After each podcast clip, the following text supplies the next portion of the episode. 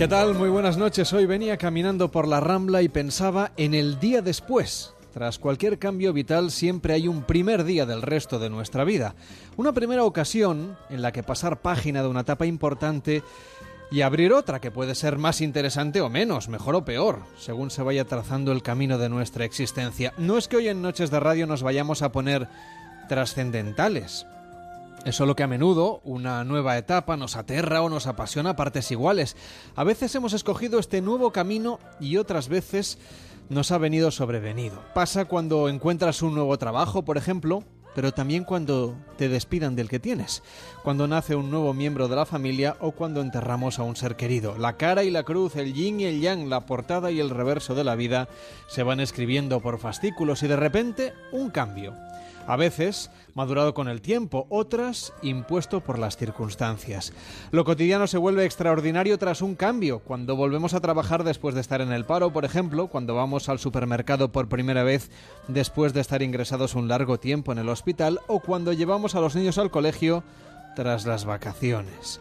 Incluso cuando hacemos la cama por primera vez en nuestra casa después de un divorcio. Eso también es un cambio. Es algo irrelevante en nuestro día a día, disponerse, por ejemplo, a deslizar las sábanas sobre el colchón ajustando la bajera y colocando los cojines, pero también es un signo de cambio cuando en la cama ya no somos dos, o cuando la cama es nueva, porque la casa es nueva y porque toda nuestra vida es nueva después del divorcio. Hemos dado un giro tras una ruptura sentimental y conviene adaptarse a las novedades, a los cambios pero no son nada fáciles. Las relaciones a veces se inician con muchísima energía, con muchas ganas, pero no siempre duran para toda la vida. Hoy en Noches de Radio queremos preguntarnos sobre si es posible divorciarse amigablemente. ¿Cuáles son los principales retos a los que se enfrentan los miembros de una pareja cuando rompen? ¿O cómo volver a empezar tras la separación? 93 343 54 50 noches arroba onda cero punto es, facebook.com barra noches radio y arroba noches radio en Twitter.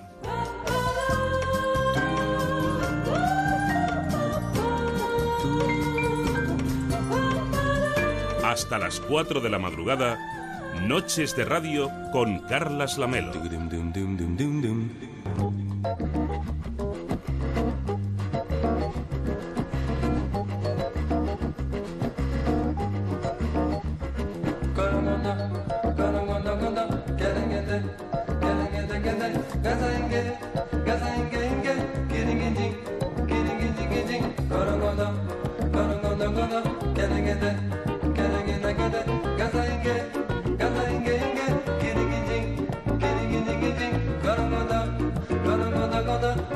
¿Qué tal David Sarroyo? ¿Cómo estás? Muy buenas noches. Buenas noches, aquí con un ojo pendiente de ti y con el otro de los Juegos Olímpicos. Bueno, a mí no me hagas demasiado caso, importante, importante son los Juegos Olímpicos. Sí, sí, sí. En nada, en un ratito nos vamos a ir a- a- en directo a Río de Janeiro para conectar con el equipo de enviados especiales de Onda Cero para saber, por ejemplo, si hoy nos llevamos una medalla de bronce, si España suma una medalla de bronce en taekwondo. Y luego en la segunda hora de Noches de Radio vamos a tener un ratito de atletismo también para, en fin, ponernos al día de lo que sucede y también ver si hay opciones de medalla. Tú como atleta... mm, ¿cómo- ¿Cómo? lo- de la marcha cuándo es? Bueno, eh, ya el ¿Ya ha 20 sido? kilómetros masculino ya fue. Eh, creo que es el viernes que tenemos el 20 femenino y luego quedan los 50. Los 50 Eso kilómetros sí que es para valientes, ¿eh? Con Chuso García Bragado, un jovencito que lleva siete Juegos Olímpicos y bien, eh, tenemos ahí opciones. Bueno, si quieres te, apuntas y lo Sí, comentas hombre, aquí sí, en yo directo, estoy no hay problema.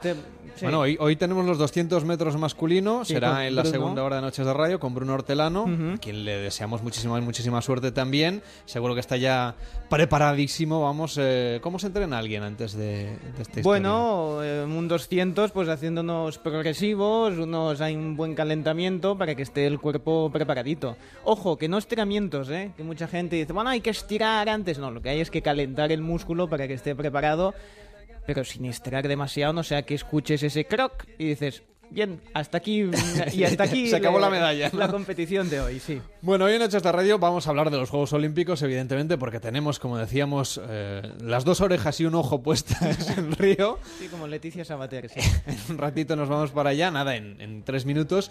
Pero antes, hoy David Cervelló, que nos trae lo que es viral en las redes, Sí. también, evidentemente, los Juegos Olímpicos se están convirtiendo en virales. Sí, empezamos con bien un saltador, bueno, un, perdón, un corredor de los 110 metros vallas, pero digo saltador porque se olvidó el pequeño detalle de saltar la primera valla y eso lo ha hecho viral. ¿eh? Le llamaremos Jimmy para mantenerle en el anonimato. Imagínate que llego a decir que se llama Jeffrey Julmis y que es de Haití. Bien, era en su caso. Eh, pues este hombre ha sido ya muy viral en toda la red porque... El pobre hombre, sí se ha caído, ya bastante disgusto tenido. Claro, porque lo ha hecho con mucho estilo. Digamos, eh, empieza a correr, eh, se olvida de la primera valla, hace un saltito como cuando vas a intentar saltar un charco y terminas metiéndote dentro del charco, pues igual, da la voltereta y claro, en muchas televisiones... Mira, como si fuese Musambani, digamos, en su momento, y, y es un buen atleta. Lo que pasa es que, bueno, un mal día lo tiene cualquiera, te pegas un mamporrazo y sales en Oye, pero con mucho estilo se levanta, pasa por debajo del... Sí. ¿No? Y Por luego- debajo de, de- Sí. Como si no se hubiera notado, no ha y pasado dice, nada. bueno, como la gente está mirando los que van delante... Llegar, llegaré. Llegar, llegaré. Efectivamente hizo el doble de tiempo, hizo 26 segundos, pero el hombre dignamente llegó. En Haití es muy También te, decir- conocido. también te quiero decir que cuando se levanta, no. Tampoco es que se dé mucho brío. No, no, dice. va tomando con bueno, calma". pues ya que estamos aquí, pues vamos a terminar la, la serie, ¿no? Vamos a terminar, no vamos a ir a la final, pero bueno, vamos a estar ahí. Vídeo que tenéis en las redes sociales y, y que está circulando hoy como la espuma, en fin. En, en los Juegos de Río están siendo muy polémicos el público que está silbando a, según quién, si no son, sobre todo si no son brasileños, los silban mucho. Y ya que digo silbar, pasamos al siguiente protagonista. Muy bien hilvanado todo, Sí, ¿eh? muy bueno. bien unido. Estuve en pasado en el 1, 2, 3. Y es un, es un niño que se ha hecho viral porque... Un niño viral, un niño viral, Sí, vale. sí, efectivamente. Además estuvo ingresado, nada grave, porque se tragó el silbato de su perro. Y 500.000 visitas lo atesoran.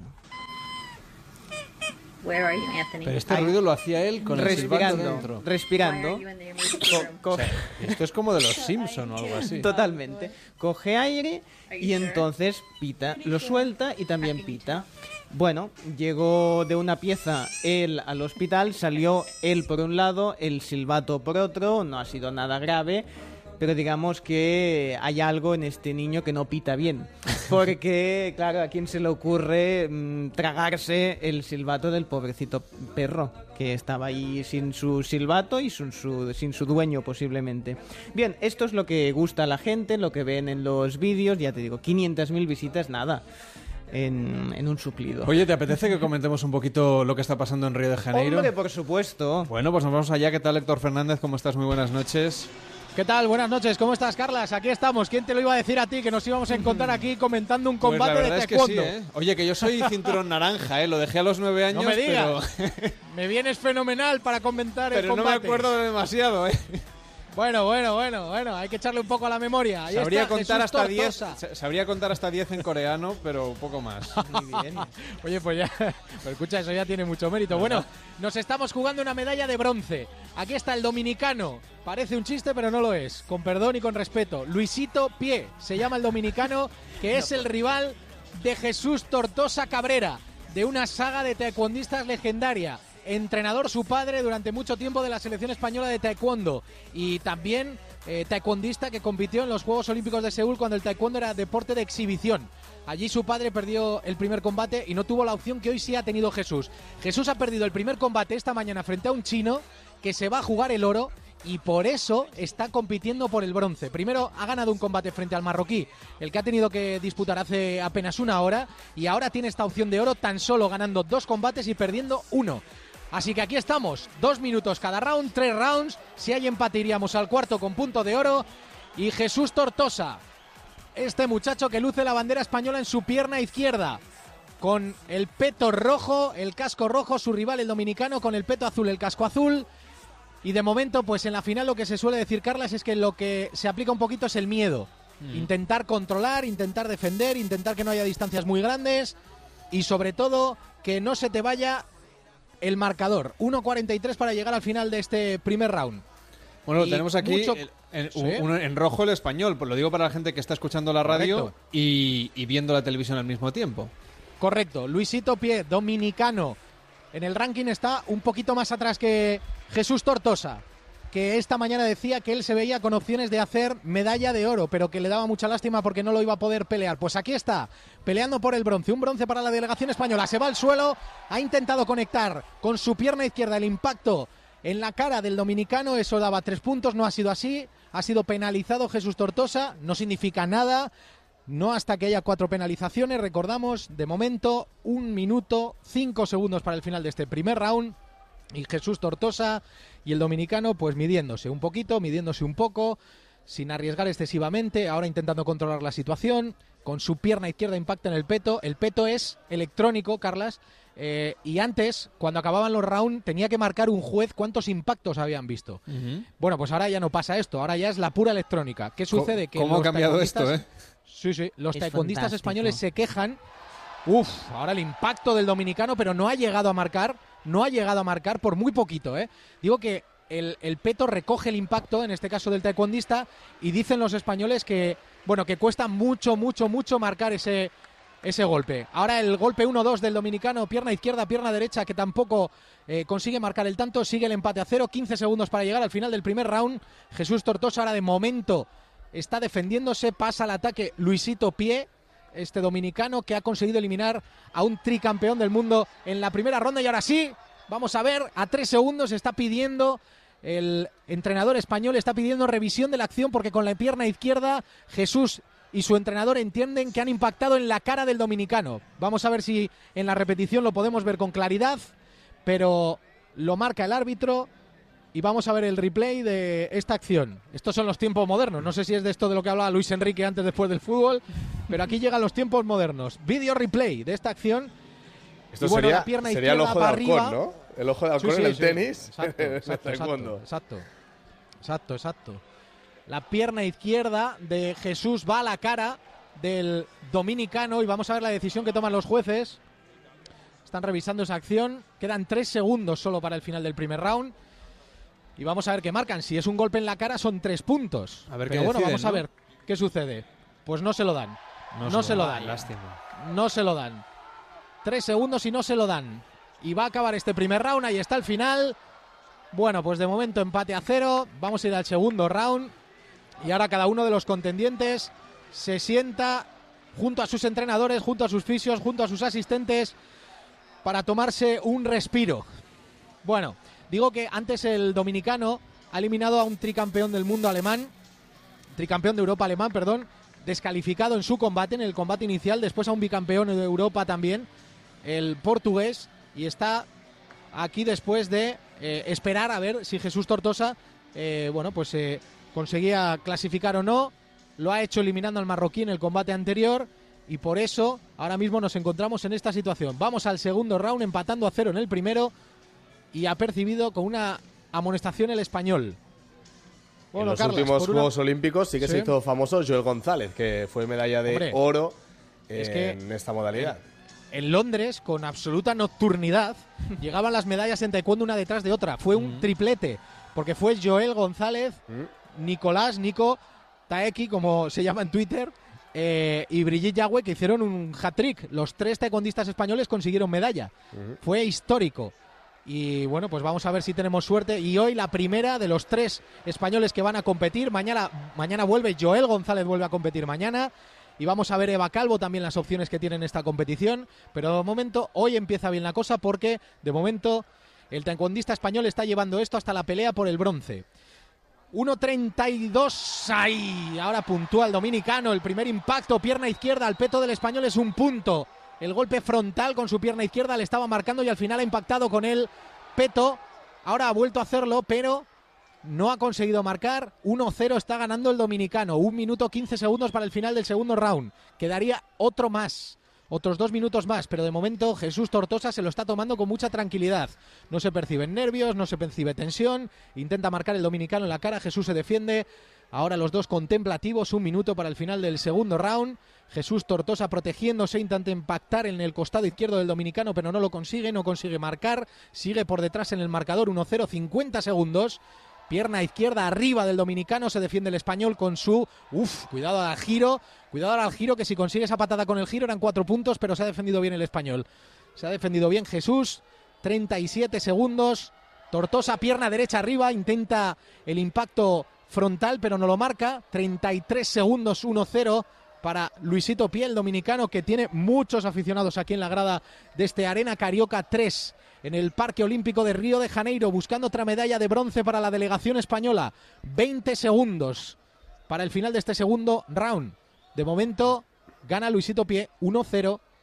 Se detiene el combate porque el árbitro ha entendido que el entrenador español estaba protestando excesivamente y ha percibido al taekwondista español con sancionarle de manera más severa. Bueno, 10 segundos para el final de este primer round y sí le ha marcado un punto por esa amonestación, ¿eh? Le ha marcado un punto por esa amonestación al entrenador por las protestas, ¿eh? 2-0 para el dominicano. ¡Buah! El giro, el impacto en el peto es un 5-0. Le ha marcado arriba. Y es el 5-0 para el dominicano, para Luisito Pie. Uf, qué cuesta arriba se nos ha con puesto esto, energía, ¿eh? ¿eh? Lo ha celebrado con energía el dominicano. Es que ha sido un impacto estratosférico, ¿eh? Héctor, ¿y Ha no podemos girado- hacer como Nishikori, irnos 10 minutos a descansar, a pensar un poco? si Bueno, podemos os voy a decir una cosa. Ayer en el badminton, donde por cierto mañana me toca ir por la mañana muy prontito, ahora mismo aquí eh, son las 9 y 22 minutos de la noche, 2 y 22 en España, pero mañana a las 9 y 20 minutos hora española, Carolina Marín intentará meterse en la final olímpica eh, frente a la China. El otro día, en el cuarto de final, su oponente, la coreana, intentó hacer lo mismo, pero la, la juez le dijo, oiga usted, se está pasando de lista, se está dando la zapatilla como 32 veces ya. O sea, ya vale, ya está bien. Póngase en pie y compita. Bueno, lo intentó, pero no. Aquí esperemos que con este descanso de Jesús Tortosa en estos últimos dos minutos, vamos a ver si consigue. Suelen ser los dos minutos más enérgicos. Y ahora Jesús último- tiene que último- arriesgar. ahí se lo juegan todo. Tiene que arriesgar. No le queda otra. Mm. Está 5-0 por detrás en el marcador. La medalla de bronce ahora mismo sería para el dominicano. Tendríamos otra de chocolate. Y no nos gusta nada el No, chocolate. no, nada de chocolate. No queremos chocolate, que engorda. No puede 5-0, salir 1-45. Sergio Ramos, que salga Sergio Ramos y haga algo. 1.39. Jesús Tortosa tiene que tomar la ofensiva en este combate porque si no va a perder la medalla. Uy, el giro ahora mismo del dominicano casi marca, pero no. El impacto con su pierna derecha y no consigue anotar nada. Ahora arriba la pierna de Jesús, no marca. Intenta arriesgar un poquito más con su pierna izquierda. Se defiende con los brazos de las patadas del dominicano, pero no consigue marcar en el peto de el dominicano que ahora mismo se defiende con su pierna izquierda y Jesús Tortosa pues obviamente tiene que pasar a la ofensiva. 1-17 para seguir peleando por el bronce, para tener algo más de aire. Pierna izquierda arriba, no impacta, se defiende el dominicano. Ahora el puño izquierdo que tampoco marca, o sí. 5-1. No, lo ha corregido el árbitro, sí. Vamos a ver qué decide definitivamente. Arriba uno, abajo otro. Vamos a ver qué deciden finalmente. Vamos a ver si marcan ese impacto con el puño izquierdo en el peto del dominicano. Pues no. 1-0-9. No lo ha marcado. Subió en el marcador, se corrigió, volvió a subir y se volvió a corregir. 5-0. Un minuto, dos segundos. De pierna izquierda Jesús Tortosa. Se defiende con su pierna izquierda también el dominicano. Arriba la pierna de Jesús, del español.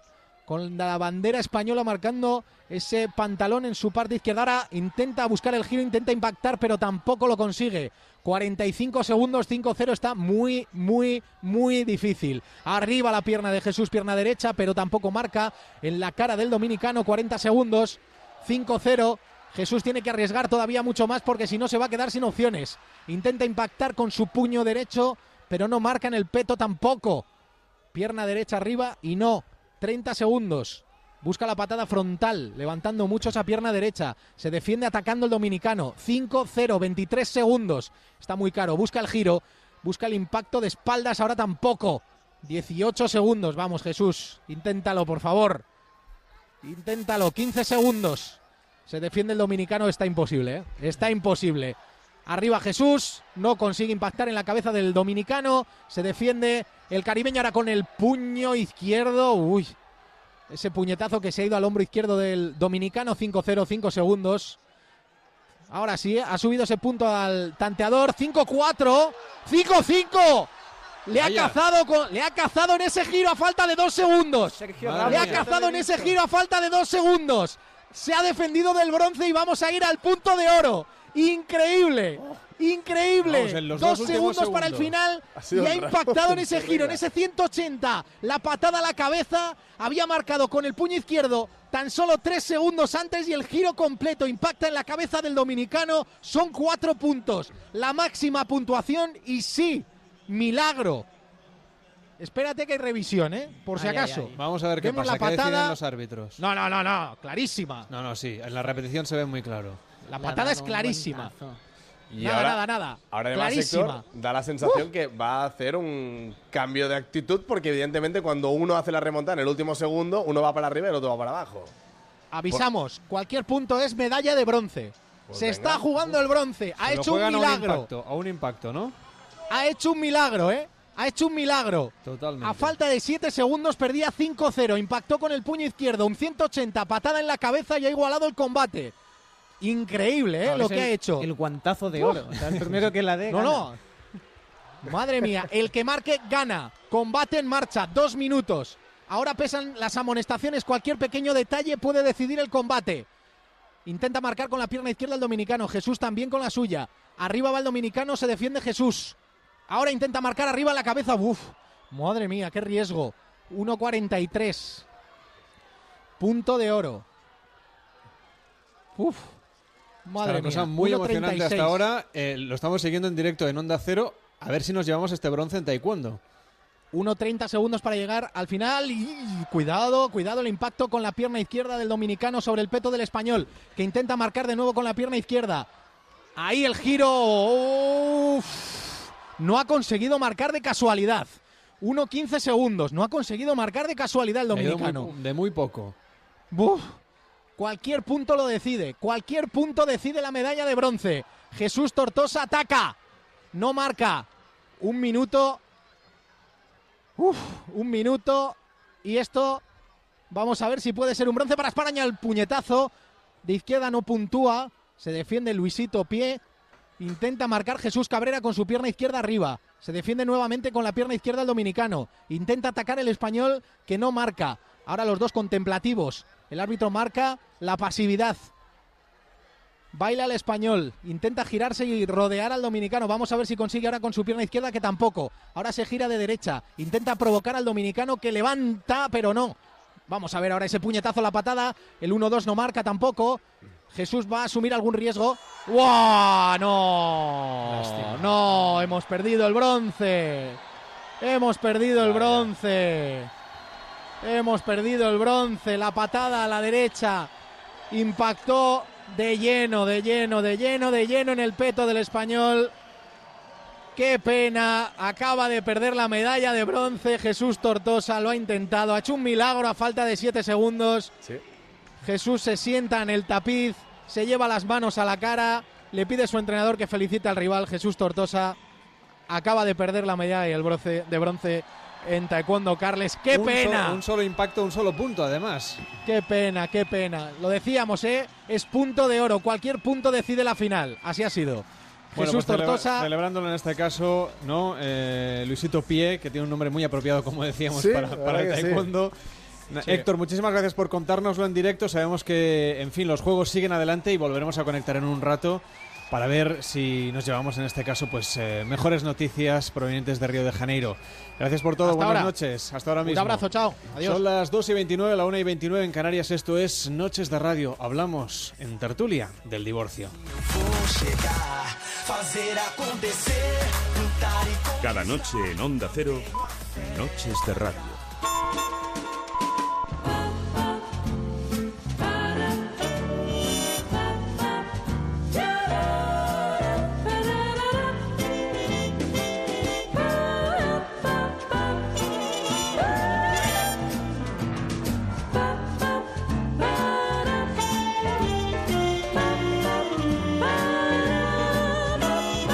Hace ya 35 años de la aprobación de la ley del divorcio tras la dictadura franquista, durante la República fue posible divorciarse, pero después de la guerra esa posibilidad quedó suprimida hasta la llegada de la democracia y no fue de hecho hasta 1981 cuando se redactó la ley a propuesta del entonces ministro de Justicia Francisco Fernández Ordóñez.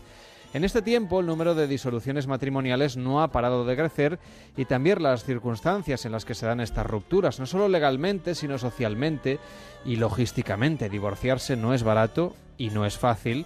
Además del desengaño amoroso que supone, o del alivio, según el caso, el divorcio conlleva la partición de bienes, también de obligaciones, la custodia de los hijos o de la mascota, buscar una nueva casa, reordenar la vida y hasta cambiar los hábitos de consumo. Dicen los abogados de familia que en septiembre es cuando tienen más demandas de este tipo. Así que hoy en Noches de Radio queremos saber cómo nos organizamos un divorcio.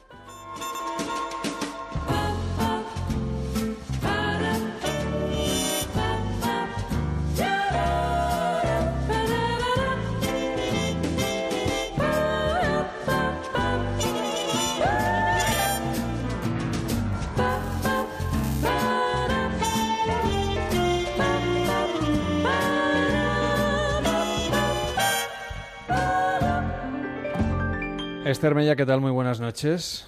Hola, muy buenas noches. Abogada de familia y experta evidentemente en temas vinculados con los divorcios. ¿Es verdad esto de que ahora después de las vacaciones en los em, despachos de abogados vais a tener muchas propuestas y demandas de divorcio o al menos consultas, preguntas, gente que inicia los trámites de separación o de divorcio? Sí, sí, es, es verdad. Ahora, el mes de, bueno, ahora en septiembre. Lo que, lo que queda sí, de agosto, digamos, sí. se acaba de consumar la desgracia. Sí, y en- exacto. en Son los días que va, ¿no? quedan, para algunos son muy duros. Septiembre y enero Hmm. parece un mito, pero no lo es porque realmente es cuando se nota que hay. Que La hay- gente hace balance y, Sí. y toma Bueno, decisiones, ¿no? Aparte del balance, que me imagino que, que se tarda más que estos días de convivencia, yo creo que es, que es como a lo mejor el, el- el aliciente final, entre comillas, porque hay más horas de convivencia, mm, no hay excusas, no hay trabajo. Es, cu- eh, es curioso porque también es cuando las tiendas de decoración venden más cosas. En Ah. septiembre o decoramos la casa o nos divorciamos o las dos cosas a la vez. Exacto, para, para la nueva casa. Una Supongo nueva- que debe ir por ahí, una a lo mejor vida. para mi, mi nuevo piso, sí. Bueno, ¿y qué es lo que tenemos que tener en cuenta si alguien que nos está escuchando está planteándose esta opción de romper con una relación previamente establecida y además con la cuestión legal de por medio? Porque no es lo mismo romper con una pareja de noviazgo que cuando uno ya tiene propiedades, obligaciones, hijos y un, compromiso legalmente establecido, sea o no con un matrimonio eclesiástico. Claro, lo primero es diferenciar, sobre todo, para mí lo más importante es si hay hijos o no hay hijos. Esto lo cambia bastante todo, porque el tema de los hijos eh, determina bastante luego otras, otras decisiones o otras opciones, como son, por ejemplo, pues si hay domicilio familiar, el uso del mismo, si se vende, qué se hace con el patrimonio, si hay empresas. Ah, las decisiones que se tomen sobre los hijos son, evidentemente, son vitales, aparte de la decisión personal que se quiera. Independientemente de que sea matrimonio o pareja de hecho, al final las consecuencias en todos estos ámbitos de hijos, patrimoniales, etcétera, son, son casi, casi idénticas. Y, y Pero ¿cuáles son los pasos? Por ejemplo, digamos el manual de uso. A- Alguien que está planteándose esto, salvo que tenga experiencia de un divorcio anterior, quizá vaya un poco perdido, ¿no? Entonces, de acuerdo, llama a un bufete de abogados o la gente siempre pregunta en el círculo familiar o busca por donde sea, en internet o como sea, y encuentra un abogado. ¿Cómo suele ser esa primera visita? ¿Qué es lo que os suelen preguntar? Y luego, ¿cuáles son los pasos a seguir? Mira, los la primera trámites, digamos, de divorcio. Sí, la primera visita normalmente pues las preguntas van sobre eso, sobre los hijos, si, qué tipo de custodia se, se puede, entre comillas, claro, depende de que te haga la visita, si es hombre, si es el hombre o si es la mujer. En función un poco pues eso, de la- del tipo de custodia que se va a poder hacer sobre los hijos, si va a ser compartida, si va a ser para uno de los dos, régimen de visitas. Un tema que preocupa mucho, pues que se pregunta mucho en la primera visita, evidentemente, es el tema de las pensiones, si se va a tener que pagar por los gastos de los hijos y cuánto. Y también pues el tema del piso, lo que te comentaba antes, el tema del uso del domicilio familiar, si es que lo hay, cómo se van a, repartir propiedades, si es que las hay. Y luego ya si nos vamos más a divorcios más cuantiosos, pues Sí, tema de empresas, etcétera. Pero lo básico sería esto: hijos, todo lo que relaciona a los hijos con temas de custodia, régimen de visitas y pensiones y sobre todo tema de, de ámbito familiar y qué se va a hacer con los gastos comunes. Claro. Esto, claro, a la gente le preocupa mucho. Yo no voy a vivir en el piso, pero voy a seguir pagando la hipoteca. O sea, lo que nos preocupa es muchas veces el dinero. Totalmente. Por lo que me estás contando. No, no, totalmente. Al final es, es un, poco, un poco duro, pero aparte del tema de los hijos, al final lo que preocupa muchísimo es el tema económico, ya sea en casos en que realmente el tema económico es preocupante porque sea escaso o incluso en casos en que no. El tema de, de la pensión es un tema que preocupa mucho porque hay que, hay que rehacer una vida. La persona que sale del domicilio familiar, si es que alguno sale o salen los dos, pues van a tener. eh, Tenemos que pensar que Claro, un hay muchos divorcio- gastos que se multiplican Claro, la- en esta nueva va, vida, ¿no? Claro, ahí, ahí va. Hay que pensar que un divorcio totalmente multiplica los gastos por dos. O sea, cuando antes tenías una familia, eh, los gastos estaban compartidos entre dos y ahora van a ser dobles y los va a tener que pagar uno solo, uno en cada casa. Entonces, claro, esto preocupa muchísimo. Entonces tú nos decías, por ejemplo, que cambia mucho de si viene un hombre o viene una mujer. ¿Por qué? ¿Qué preguntan ellos y qué preguntan ellas? Mayoritariamente, insistimos que es una generalización, claro. Sí, es una generalización, pero, pero sí que es un poco indicativa, porque hasta el año 2011 en que en Cataluña se, se modificó el Código Civil de, de Familia, la práctica judicial los últimos años, yo cuando empecé a ejercer no era bien bien así, pero la práctica judicial de los últimos años era un poco, entre comillas, voy a ser suave, el pack de piso, custodia, mm, pensión para la mujer. Eso en Entonces, Cataluña y en el resto de no, España. no, también, también. Entonces, a partir de 2011 que en Cataluña se modifica el tema de la custodia y se, se, legisla, no se va todo lo lejos que quizás se debería haber ido, pero se legisla a favor de la compartida, ¿no? Se promueve la compartida y entonces a partir de ahí ciertas tendencias de práctica judicial han ido variando muy poco a poco, mucho más lento que, que lo que es- lo que va la sociedad y lo que van los padres y las madres, pero hasta ese momento, claro, el pack de, de niños, pensión, casa, que era para la madre, bastante determinado, claro, la consulta que te hace una mujer a la que te hacía un hombre era totalmente diferente. El hombre te venía y te decía, esto que me va a costar, básicamente, y le tenías que explicar, bueno, nos puede pasar esto, esto y esto. Hay que pensar que tenemos mm, que lucharlo muchísimo y en, y en el tema de la mujer era un poco distinto, ¿vale? Porque sobre todo el tema de la custodia determinaba mucho eso, el uso del domicilio familiar y el tema de las pensiones. Ahora se va más hacia una custodia compartida. Se intenta, sí, se intenta poco a poco. Ha- Hay muchos padres que ya te la piden de entrada, la primera visita, y te dicen yo sí o sí voy a luchar por la compartida. Antes esto no pasaba, esto está pasando en los últimos años, y antes no sé si determinado, porque por supuesto porque la ley no lo preveía, y entonces era muy difícil, y había algunos que te lo pedían, pero era difícil. Y, también porque supongo que la forma de ejercer la paternidad era distinta. Los últimos años ha cambiado, eso es evidente. Y entonces hay muchos padres implicados que, que lo tienen clarísimo y que vas a, juicio porque sí o sí vas a discutir la compartida. Y al final esto cambia un poco todo lo demás. Lo que hablábamos de el uso del domicilio familiar, si las economías de ambos son parecidas, pues los gastos ya van a ser al 50%, ya probablemente nos establezca pensión de alimentos, lo cambia un poco todo. Oye, hay gente que luego, por ejemplo, cuando se divorcia realmente le cuesta, ya cuesta llegar a final de mes, digamos, con una familia compartiendo el mismo domicilio, ¿no? Que es uno de los gastos más importantes. Claro, hay gente que, hombres o mujeres, ¿eh? que quedan realmente muy tocados económicamente después del divorcio, no tanto por las costas del proceso, sino por eso que decíamos que no es lo mismo una hipoteca que dos, un alquiler que dos, eh, un coche que dos, em, en fin, un seguro de hogar que Sí, dos, etcétera, sí. etcétera. Hay mucha gente, de hecho, los últimos años de la crisis se ha visto muchísimo desde 2007, es muy común. Muchos hombres o mujeres, la verdad es que yo he visto muchos hombres, pero también mujeres, que tienen que volver a casa de sus padres y con sus niños, y cuando hacen el régimen de visitas lo hacen en casa de los abuelos, y porque es lo que es lo que comentas, claro, tienes que, que dividir pues eh, el sueldo y tienes que pagar dos domicilios, dos consumos del hogar, con todo lo que ello implica agua, luz, Mm. Sí, las gas, tarifas básicas de- de colegios, entrada, etcétera, digamos. claro, todo esto y encima uno de los dos, si es que se establece el uso del domicilio para uno de los dos, el que se va tiene esa doble carga. Que esto es un tema que, que- que queda pendiente por solucionar en la legislación y socialmente es algo que, que se tiene que ir para adelante, porque el que se marcha del domicilio familiar tiene una doble carga. Tiene la mitad de aquella hipoteca porque por título constitutivo de hipoteca es, es su obligación, pagando, claro. pero claro, tiene que ir a vivir a algún sitio. Y, y sabemos lo que es vivir en Barcelona o en Cataluña, Y lo no, que hay, implica y- un y alquiler. no hay, no hay acuerdos, por ejemplo, en este caso. Es difícil porque la parte que tiene, a ver, hay que ser,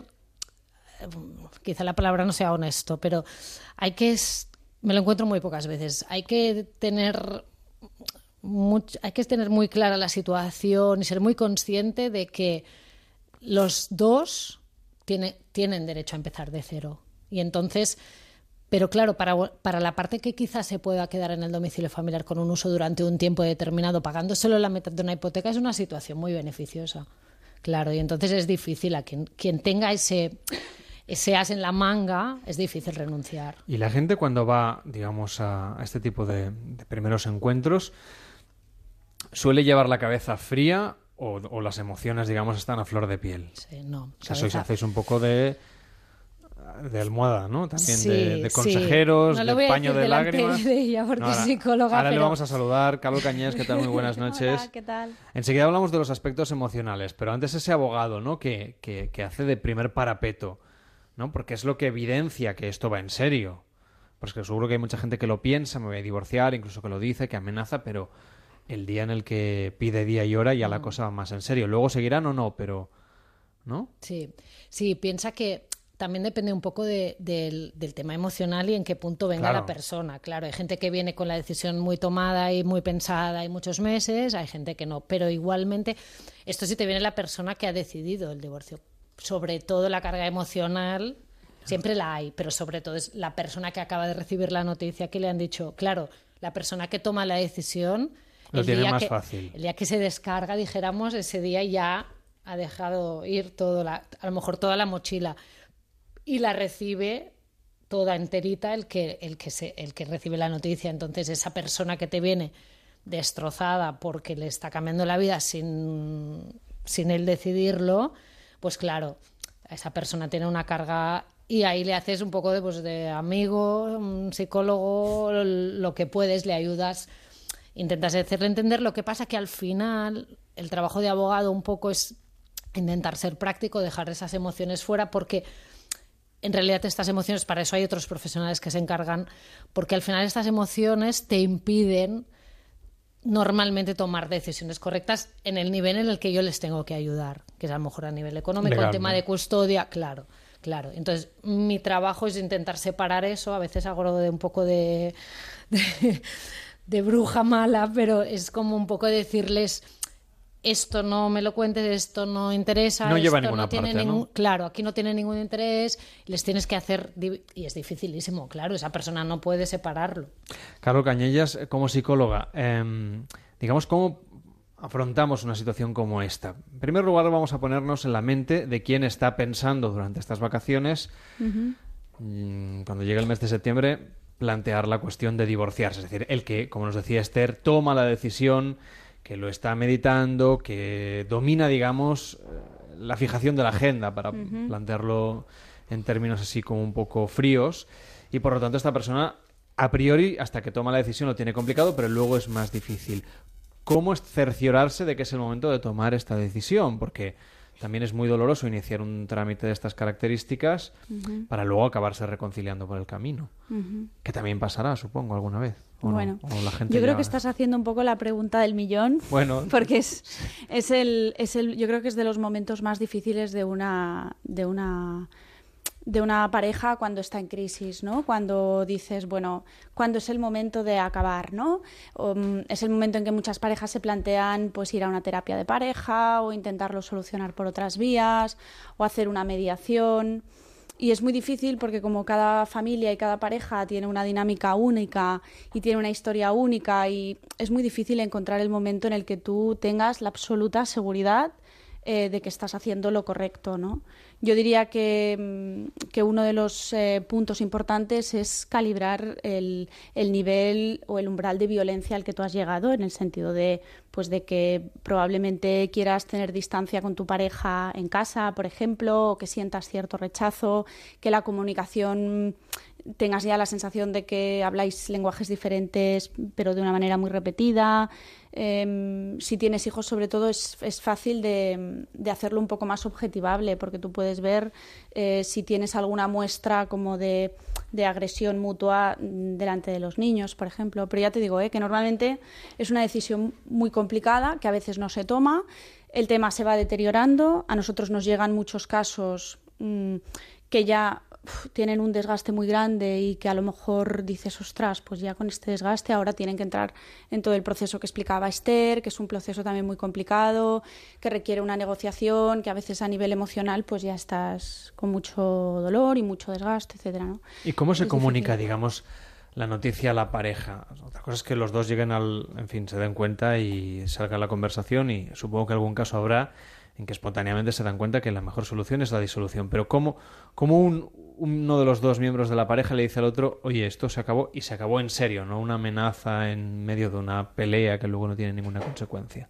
Mm. De una discusión más que una pelea. Mm.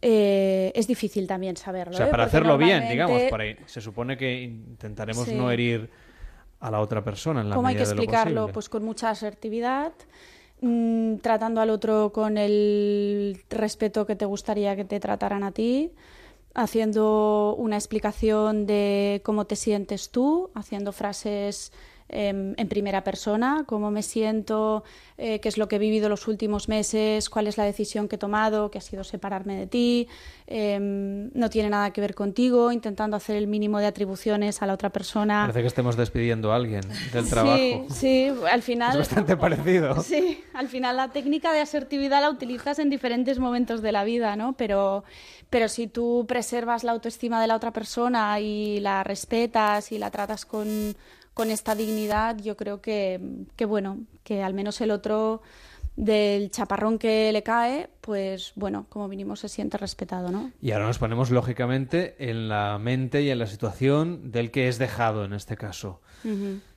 ¿Qué le recomendarías una vez recibe la noticia? Bueno, el que recibe la noticia pasa por todo un proceso, es un tránsito. Un al duelo, final, ¿no? sí, al final es un duelo, es un trauma, es un accidente de vida. A ti te, te es impuesta una situación que tú no deseas, que tú no esperabas, que tú no has buscado, que además implica una pérdida emocional muy importante. eh, de pareja, de identidad, de proyecto de vida, de muchas cosas.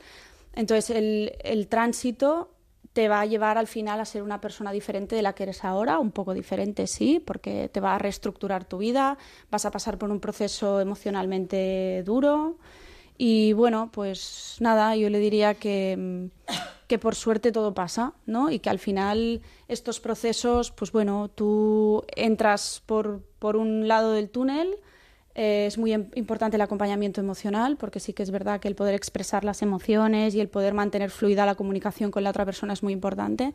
En esto los abogados a veces, a nosotros en consulta nos llegan parejas que han cortado su comunicación mm, desde el mes 4 de estar negociando y a partir de ahí empiezan los abogados entre ellos a hablar y la pareja se descomunica. ¿no? ¿Y eso es bueno? Claro, eso no es nada bueno. Luego tú te los encuentras eh, porque a lo mejor estás tratando a su hijo años a posteriori porque le han detectado un problema en el colegio, porque igual eh, los padres han visto que necesitan una, un apoyo, etcétera. Y ahí notas, ¿no? Cuando citas a los dos padres a la consulta, que hace cinco años que no hablan y que el primer tema que, que te encuentras sobre la mesa sin que ellos lo pongan conscientemente es un tema sobre un punto del convenio de separación, ¿no? Del convenio de divorcio. Y dices, ostras, ¿no? Ahora tengo que remontarme a aquel punto donde se cortó la comunicación y esto es complicado. Nos acompaña también Carlos Pérez Carsellé, ¿qué tal? Muy buenas noches. ¿Qué tal? ¿Cómo estamos? Divorciado y fundador de Celextina, que es una plataforma que, digamos, se encarga de unir profesionales de todo tipo, como los que hoy tenemos aquí, que, que colaboran con esta, con esta plataforma, y os dedicáis a ayudar a la gente a organizar su divorcio. Y, te, y he dicho que eras divorciado porque justamente parte de tu experiencia personal, ¿no? Cuéntanos de... Llega un momento en el que tú eh, te das cuenta de que esto de divorciarse es muy complicado. Sí, yo creo que, bueno, lo que sucedió, no me gustaría parecer demasiado presuntuoso, pero yo creo que cometí el 90 o 95% de los errores que se pueden llegar a cometer en un divorcio. A partir de allí comenté a toda la gente que se había divorciado y la verdad es que la experiencia no había sido todo lo placentera que debería ser. Porque puede ser placentero el divorcio. Yo considero que en todas etapas de cambio en la vida, si los miras desde un prisma de optimismo, puedes sacar lo mejor de ti mismo. Es decir, eh, lo bueno, lo bueno considero yo que, hemos, de saber, hemos de saber maniobrar entre las, las situaciones de la vida. Y la etapa del divorcio no deja ser una etapa de incertidumbre. Y en el siglo XXI la incertidumbre es muy, pero que muy complicada. Otra cosa que se ha comentado antes, de que también me di cuenta de que única y exclusivamente con un abogado era muy complicado. Es decir, tú puedes tener el mejor abogado del mundo, pero si tu capacidad emocional no es coherente, tus elecciones, las elecciones que vayas a tomar, perdón, no van a, no van a ser lo suficientemente positivas porque te vas a ver en, como si dijéramos, en un estado de, de incertidumbre que no vas a saber qué hacer. Entonces necesitas tener fuerza. Eh, la razón de Celextina es formar un equipo. Es decir, yo desde el momento que me doy cuenta de que el divorcio es complicado, que el divorcio no es una tarea fácil, eh, también me doy cuenta de que no es necesario única y exclusivamente un abogado, sino que es necesario todo un equipo de personas que se interrelacionen para que la persona que está en este momento de su vida pueda actuar en consecuencia. Entonces, básicamente, tú te das cuenta de que hay una oportunidad de negocio. Lo que me doy negocio, por lo menos, de, de- de- de emprender un proyecto. Lo que me... Sí, porque todo se ha dicho de paso. Yo estaba de director general en una compañía y, y viendo lo, lo que sucede es algo muy curioso, ¿no? Yo, si hubiera visto mi vida desde aquel momento, seguramente no hubiera tomado la decisión, pero sí lo que quería ver era mi vida desde, desde tener 60 o 70 años y mirarla hasta el presente, ¿no? Hasta donde estamos viviendo hoy.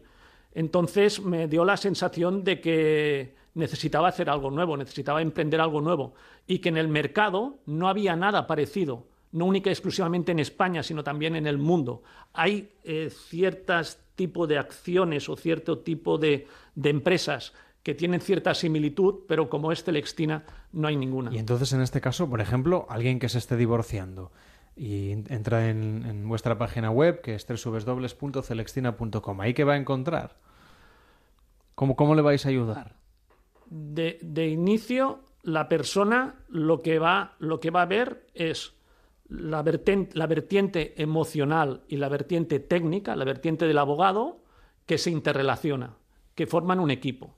Y a más a más hay un coach que va haciendo un seguimiento de la, de la, de- de la situación abogado, de, perdón, de la situación de esta persona en todo momento. Entonces, esta persona no se encuentra sola. También tenemos una aplicación telefónica que en todo momento está en contacto con un coach, está en contacto con la persona de Celextina. Esta persona no se encuentra sola. Esta persona no reacciona ante lo que le va sucediendo en la vida. Tiene la capacidad de responder. Todo sea hablando de, de mi experiencia personal, llegó un momento en mi vida de que yo estaba literalmente en el suelo, no sabía qué hacer. Cada día venían cosas nuevas y venían cosas peores. No llevaba las riendas de mi vida.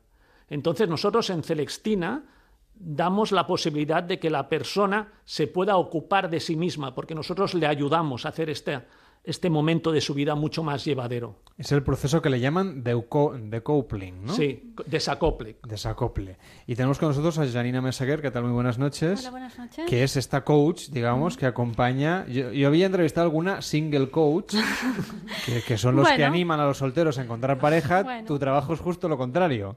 Bueno, no a, no a perder a la pareja, Mm. pero sí a, a, digamos, a recomponerse tras una relación. Exacto. O durante la relación. Como ha dicho Carlos, que para mí es algo fundamental, él decía, yo eh, me quería ver en 60, 70 años de una manera determinada. no queremos ir tan lejos. Queremos que la persona, en el momento en el que está pasando por esta situación, se pueda, se pueda ver dónde, cuándo y dónde estará cuando haya pasado todo esto, cómo se gustaría ver. Y con esto es con lo que trabajamos. Al final es como un objetivo de coaching.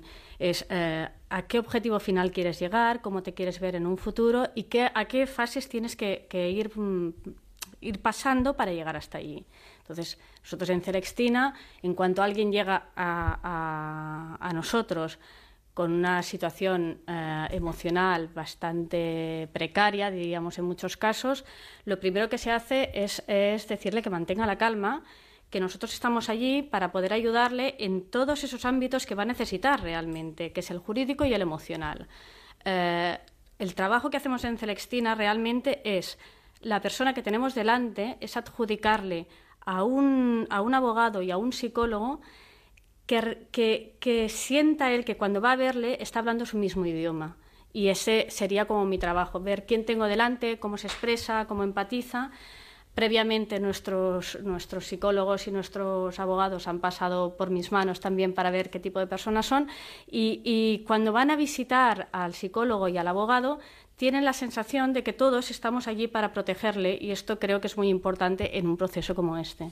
Pues hemos intentado saber un poco cómo organizar un divorcio de una manera lo más saludable posible desde el punto de vista emocional, también legal, con Esther Mella, que es abogado de familia. Gracias por estar con nosotros y muy buenas noches. Gracias a vosotros. Con Carlos Cañellas, que es psicólogo. Gracias por estar con nosotros también y muy buenas noches. Gracias, buenas noches. Carlos Pérez Carcellé, gracias por eh, contarnos tu experiencia y bueno, eh, la verdad es que de todo son procesos de cambio que a uno también le dan nuevas perspectivas profesionales, así que enhorabuena, hasta la próxima. Buenas noches. Gracias, buenas noches. Y me ha quedado, vamos, mm, mucho interés en saber más cosas sobre esta figura del del coach de divorcio con Janina Mesegué. Hasta la próxima. Buenas noches. Perfecto, muchas gracias. Cada noche en Onda Cero, Noches de Radio, con Carlas Lamelo.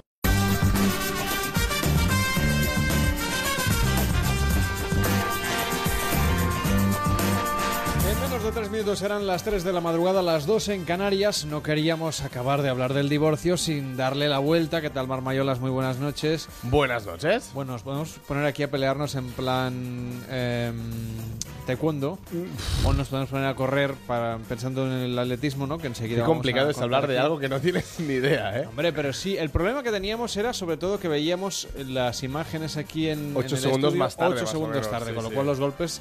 Suerte que estaba Héctor ahí al quite. Bueno, cuéntanos, el monólogo de esta noche va del divorcio, claro. Pues sí, vamos a escuchar un monologuista. Es Manolo y Benito, ¿te acuerdas? Pues Benito, lo tenemos hoy haciendo monólogo. Eh, y hablando del divorcio, lo escuchamos. ¿Qué hora se me ocurrió decirle que tenía que olvidar los últimos 15 años? Joder, olvidarlos. Ha estado en coma todo este tiempo. Quiere recuperar su vida a partir de donde la dejó cuando se casó. Y ahí es cuando empiezan los auténticos problemas para el divorciado pasivo. Hace más de un mes que no veo a mi mujer. Todas las santas noches tenemos que salir de marcha para ver si liga. Y claro, lógicamente nos dan las tantas. Las cosas como son. Al final de la noche siempre hay alguna que caiga. Y cuando la tienes en el suelo, a punto de vomitar, la tía la coge de las asilas y la dice, guapa, vienes mucho por aquí. Patético, vamos. Pero ni por esas. Como cada vez va bajando el listón un poquito más. El otro día la veo decir a una, ¿tú estudias o trabajas? Y le dice la pobre mujer, no, hijo, yo llevo muchos años jubilada. Pero cuando entabla conversación con alguna en edad laboral todavía es peor, porque a mí me toca dialogar con la amiga fea. Siempre hay una amiga fea, porque si no, no se sabría que la otra no lo es tanto. Y se lo he dicho mil veces, joder, que yo no sirvo para dar conversación a las feas. Acuérdate lo que me pasó la última vez que di conversación a una fea. Me casé con ella, joder. Pues nada, él se va con la menos fea y ahí me deja con este muerto tomando whisky de garrafón, oyendo una música endiablada hasta que a eso de las seis la suelo decir, oye, ¿a ti te importaría venir a mi casa? ¿A qué? ¿Qué quieres hacer conmigo en tu casa? Presentarte a mi mujer. Porque si no, no me va a creer que he estado con una más fea que ella toda la noche hablando.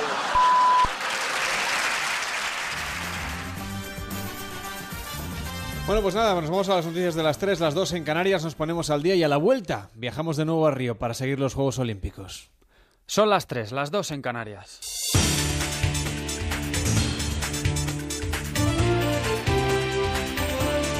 Noticias en Onda Cero.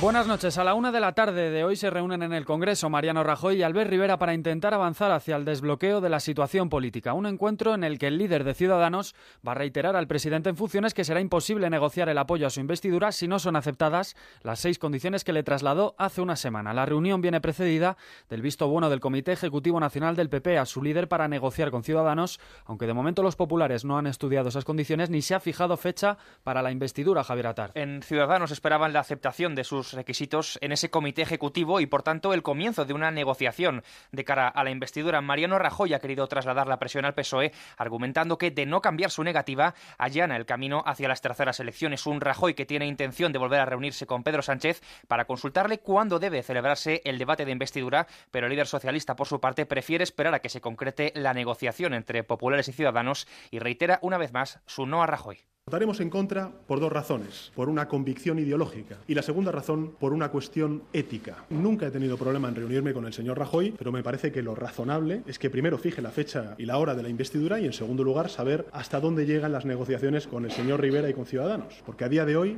no sabemos si va a haber negociación con Ciudadanos, no sabemos si ha aceptado o no las exigencias que le planteó Ciudadanos. Son bastantes incógnitas las que tiene que primero despejar el señor Rajoy. La deuda pública sube en junio en 18.549 millones, alcanzando el total de 1.107 billones de euros, la mayor cantidad de la historia en términos absolutos. En porcentaje de PIB, la ratio de endeudamiento se sitúa en el 100,9%, una cifra récord que supera incluso el 100,5% anotado en marzo, fecha en la que se rebasó por primera vez en más de un siglo la barrera del 100%, Carlos Fernández Maza. Con respecto al cierre de 2015, la deuda pública ha crecido en junio un 3,3%, con 35.117 millones de euros más. El Gobierno prevé que la deuda vaya bajando a partir de ese año desde el 99,1% del PIB hasta el 96% en 2019. La posibilidad de cumplir estas expectativas dependerá en buena medida de la formación de Gobierno, así lo ha transmitido en declaraciones Anda Cero Rafael Pampillón, profesor de, de Economía de la Business School. Todo depende de lo que decidan los políticos, depende de lo que decidan los partidos en cuanto a la formación de un gobierno. Tan pronto haya un gobierno y sepamos qué gobierno es, pues podremos predecir algo, pero mientras estamos a expectativas de lo que suceda. Cerca de 18.000 personas han fallecido bajo custodia en cárceles sirias desde el inicio de la guerra en 2011, una situación que denuncia la organización Amnistía Internacional en su último informe, que recoge además los testimonios de varios de los presos de la cárcel de Saidnaya en Damasco. Los detalles con Asunción Salvador. El informe se basa en los testimonios recogidos por la organización en la prisión militar de Saidnaya, a las afueras de Damasco, que es una de las más duras del país. 65 reos que sobrevivieron a ese infierno han relatado cómo los sometieron a todo tipo de vejaciones, agresiones sexuales y castigos físicos con técnicas como la del sabeb, que consiste en colgar a la víctima de las muñecas durante varias horas y golpearla de forma reiterada. El director de Amnistía para Oriente Medio y Norte de África, Philip Luther, ha pedido a la comunidad internacional que no mire para otro lado ante lo que ha calificado de crímenes contra la humanidad. Lo que está ocurriendo es literalmente un crimen contra la humanidad. Hemos visto torturas sistemáticas, abusos generalizados y cientos de personas han muerto bajo la custodia del régimen sirio desde 2011. Amnistía calcula que desde marzo de 2011 una media de más de 300 personas a la semana han muerto en una cárcel siria a consecuencia de las torturas y de las malas condiciones en las prisiones del país. Y en los Juegos Olímpicos el español Jesús Tortosa ha caído en la lucha por el bronce en taekwondo y nuestro enviado especial a los Juegos está con él, Héctor Fernández. Bueno, aquí estamos con Jesús Tortosa. ¿Cómo estás, Jesús? ¿Cómo te encuentras después de lo que ha pasado, caer en este, en este combate con, con el dominicano? Bueno, un poco dolido, ¿no? Porque he dado todo al 100%, he pegado una remontada ahí y la verdad que me veía ya, estaba, he luchado hasta el final, pero se ha escapado por nada, en unos, en unos segundos. Has hecho un milagro, has hecho un milagro ahí al final, ¿eh? Sí, me la he jugado, he escuchado ahí que me gritaban que girara por el costado porque nadie se lo espera y la verdad que lo he conseguido. ¿Y luego qué ha pasado? ¿Cómo, cómo has afrontado el, el punto de oro? Pues nada, la verdad que yo estaba dominante y fuerte y ha sido un, un rocetón todo el problema de estos petos que a veces sube, a veces no y él ha tocado así una cosa que de normal no subiría y ahí ha subido. Eh, ha habido varios impactos que como que daba la impresión de que sí, que marcaba, pero no. Claro, yo pensaba que alguno de esos que he pegado subían, pero qué va, no ha conseguido. Bueno, eh, cuando ha empezado el día no te imaginabas aquí, luego han pasado una serie de cábalas que te, te tienen aquí puesto y Ya, te bueno. lo has dado todo. Lo he dado todo, pero bueno, al final, bueno, hemos acabado más o menos igual, sin medalla, pero bueno, al menos le hemos dado todo. ¿Tú qué reflexión haces? ¿Estás decepcionado? No, no creo, ¿no? No, la verdad que no, porque yo he dado lo mejor de mí, he hecho un- mi mejor taekwondo, he salido a darlo todo y a luchar por, por defender bien alto a España y bueno, no ha podido ser, pero bueno, me voy con eso. Y por representar una sala de taekwondistas importante. Exacto, representar a todos los taekwondistas que pues, día a día luchan para poder llegar hasta aquí. Y mañana tus compañeros. Claro, mañana van ellos y a ver, ojalá que tengan un poquito más de suerte que yo. Ánimo, venga. Gracias. Gracias, Jesús. Gracias, Héctor. Antes de despedirnos, de despedirnos, recordamos que en unos minutos podrán seguir la retransmisión en directo de la semifinal de 200 metros lisos con la presencia de Bruno Hortelano de la mano de nuestro equipo de enviados especiales a los Juegos de Río de Janeiro. Es todo. Las noticias volverán dentro de una hora, a las 4, las 3 en Canarias. Síguenos por internet en ondacero.es.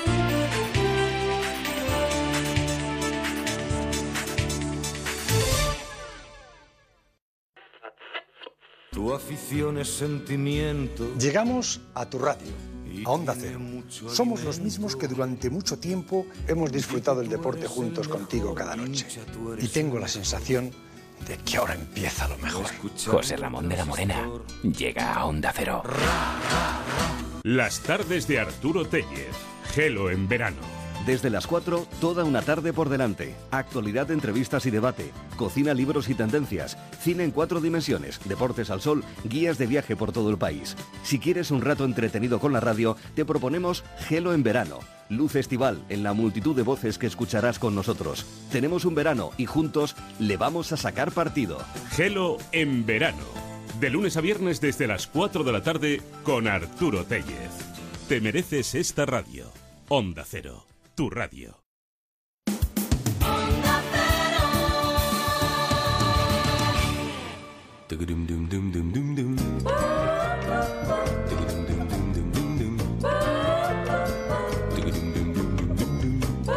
En Onda Cero, Noches de Radio, Carlas Lamelo. Son las 3 de la madrugada y 7 minutos y medio, las 2 y 7 minutos y medio en Canarias. Nosotros estamos en Noches de Radio en directo, muy pendientes de lo que sucede también en Río de Janeiro, muy pendientes, por cierto, de Bruno Hortelano y de esa competición de 200 metros liso masculino. ¿Qué tal, Feliz José Casillas? ¿Cómo estás? Muy buenas noches. ¿Qué tal? Muy buenas noches. Son las 10 y casi 8 minutos. Aquí se hace el silencio en el Estadio Olímpico porque aquí tenemos a Usain Bolt, al jamaicano que va a correr la segunda serie de estos 200 metros lisos. Recordemos que va por la calle número 4, el actual recordman, el actual campeón del mundo, el actual campeón olímpico de esta distancia, esos 19 segundos, 19 centésimas que marcó en Pekín y que marcó también en Alemania, en Berlín. Ahí está la salida de esta serie, es la segunda, Usain Bolt, que es el gran favorito en esta serie, en la que también está André Drigas, el canadiense, en la que también está Adam Gemely, el británico. Entre esos tres van a estar los dos mejores puestos, Usain Bolt en cabeza, detrás el canadiense, tercero el británico, está mirando la grada ya Usain Bolt, está controlando a su rival canadiense y va a ganar con un tiempo final de 19 segundos 79 centésimas. Exhibición de Usain Bolt de nuevo que entra sonriente y ha estado controlando la carrera prácticamente en los últimos 40 metros, sabedor de que ya no le iban a alcanzar ni Di Gras, el canadiense que acaba de batir el récord nacional con 19.80 y tampoco le iba a alcanzar el británico Adam Gemily, este joven de 22 años que acaba de marcar 20.08 y que en sus tiempos mozos fue futbolista del Chelsea, de las categorías inferiores, Gemily, luego creo que acertó dedicándose a esto del atletismo. Así que ya tenemos completadas las dos primeras series de los 200 y va a estar complicadísimo meterse en la final porque recuerdo que la primera serie la ha ganado el eh, estadounidense Merry con un tiempo de 19.94. La segunda plaza ha sido para el francés Lemet con 20.05 y ahora mismo para meterse en, las, en la final de los 200 tendría que hacer Bruno Hortelano un tiempo inferior a los 20 segundos 9 centésimas que ha marcado Ramil Guliyev. Por lo tanto, eso significa que tiene que hacer récord de España porque su récord hecho aquí en Río de Janeiro es de 20 segundos y 12 centésimas. En la grada está de ese Estadio Olímpico Rafa Fernández con la familia de Hortelano. Rafa, cuéntanos.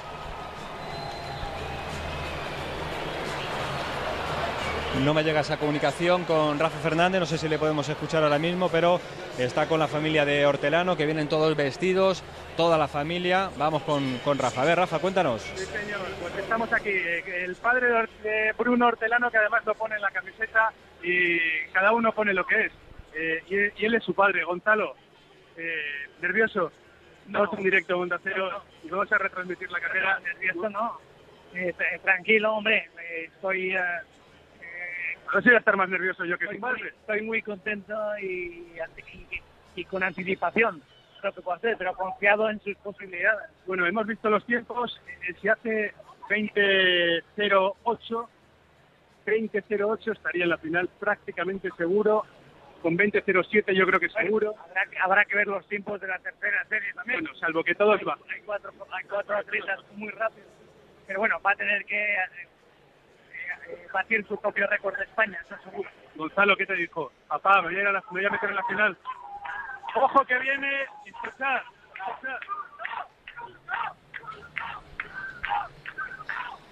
La afición que tiene aquí en este estadio olímpico, el teléfono lógicamente es complicado. No es que esté lleno el estadio, pero sí hay mucho hormigón y está Rafa metida, metido en la zona donde están los familiares de los atletas y ahí están los eh, familiares de Bruno Hortelano celebrando lo que puede ser un hito histórico, porque lo que vamos a contar ahora esperemos que sea un hito histórico y lo puede conseguir por dos razones. Una, porque se meta en una final olímpica de los 200 metros, eso no lo ha hecho nunca ningún español, ni en 100, ni en 200, ni en 400 y también tenemos otra oportunidad histórica que es la de ver un español bajando de esa mítica barrera de los 20 segundos en estos 200 metros. La temperatura es ideal, son 24 grados centígrados, son eh, en torno, hace en torno al 78% de humedad, así que las condiciones son buenas, la pista es rápida, así que se dan eh, todos los elementos para que Bruno Hortelano pueda hacer historia. Un Bruno Hortelano que atendía a Onda Cero, a Rafa Fernández, lo hacía aquí en este estadio después de conseguir ese magnífico récord nacional de 20 segundos y 12 centésimas. estamos aquí con Bruno Hortelano.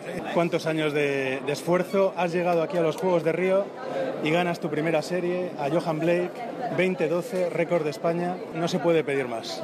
No, no, francamente ha salido perfecto. Lo que yo buscaba era hacer una carrera tranquila, sin, sin gastar demasiada energía, es decir, eh, ahorrar lo, posible ¿no? para luego enfrentarme a la semifinal con fuerzas. Eh, la curva la ha hecho fuerte, y, y, la recta pues he podido controlar un poquito. Eh, yo siempre lo he dicho, estos pues son muy rápidos, pero también son humanos y, y, en algún momento pues se les puede ganar. Oye, ahora mismo se puede decir que en esta serie ha sido uno de los momentos en los que más has disfrutado eh, de toda tu carrera. He disfrutado muchísimo, sí, la verdad que, muchísimo. Y me ha, me ha, transmitido mucha confianza esta carrera. Eh, confío mucho en, en lo que va a venir, en la semifinal y ahora solamente me voy a centrar en la recuperación, descansar, comer y, pensar solamente en la semifinal. La última, te ves en la final, ¿no? Me veo ahora en la semifinal y no voy a pensar en finales ni nada porque pensando en eso es cuando no se mete. Perfecto, me encanta. Bruno Hortelano, oye, enhorabuena por la serie de hoy y como dicen otros, partido a partido, carrera a carrera. Gracias, muchas gracias. Enhorabuena. Pues ahora le toca la siguiente carrera, ya está preparado en esos tacos de salida Bruno Hortelano, que va a ir por la calle número 4. Emparedado entre Justin Garlin, el campeón americano, y Alonso Edward, que puede ser su gran rival en esta serie del panameño. Rafa, estás con la madre también de Bruno, ¿no? Sí, déjame preguntarla solamente cómo está. Pilar, ¿cómo está? ¿Cómo está nerviosa? No quiere hablar, está perfecta. No, porque ahora mismo está absolutamente concentrada en lo que hace su hijo y ya no, ya no, es que ya estamos eh, es que quedan pues nada, para que arranque la carrera y solamente tienen ojos para ello ya, ¿eh? Absolutamente. Está aquí su novia, está su abuela Isabel, con sus 90 años, su tío Trinidad, su tía Marta, y absolutamente toda la, toda la gente aquí que está con él, eh, convencidos de que va a pasar a la final. ¿eh? Vamos a ver, vamos a ver si lo consigue. En la zona de calentamiento está Bruno Hortelano en esa calle número 4, calle central de esta tercera serie semifinal de los 200 metros, con la camiseta roja y amarilla de la selección española, el pantalón negro y está haciendo los movimientos con las manos, ha salido con los brazos abiertos en cruz a la pista, convencido de que este es su momento, de que puede hacer historia. No hablamos ya de ganar medallas, de eso nos olvidamos, ya estamos viendo los tiempos. La carrera de Usain Bolt 1978 ha ido casi casi hablando con su compañero, con su amigo canadiense de Gras, que ha sido segundo con 19.80, así que anda fuerte, anda sobrado Usain Bolt, las medallas están muy lejos, pero meterse en la final no lo está tanto, tan solo, tan solo cuando hablamos de 200 metros es mucho, pero tan solo tiene que bajar tres centésimas el récord nacional que hacía ayer por la mañana en esta pista del Estadio Olímpico de Río. Todo preparado, ya están los atletas colocándose de nuevo en sus puestos de salida, revisando, vamos con un pelín de retraso, bueno, no, estamos justo en hora porque estaba anunciada para las 2 y 16 eh, de la, las 10 y 16, mejor dicho, de Río de Janeiro, así que estamos ahora mismo en las 3 y 16 en España. Todo preparado, vamos a ver si se colocan ya, los jueces están revisando los últimos tacos, les mandan a los eh, atletas que se colocan en su posición, estamos en la jornada todavía aquí en marcha con el salto de longitud, la final femenina, estamos también viendo la calificación del lanzamiento, así que estamos pendientes de todo lo que pasa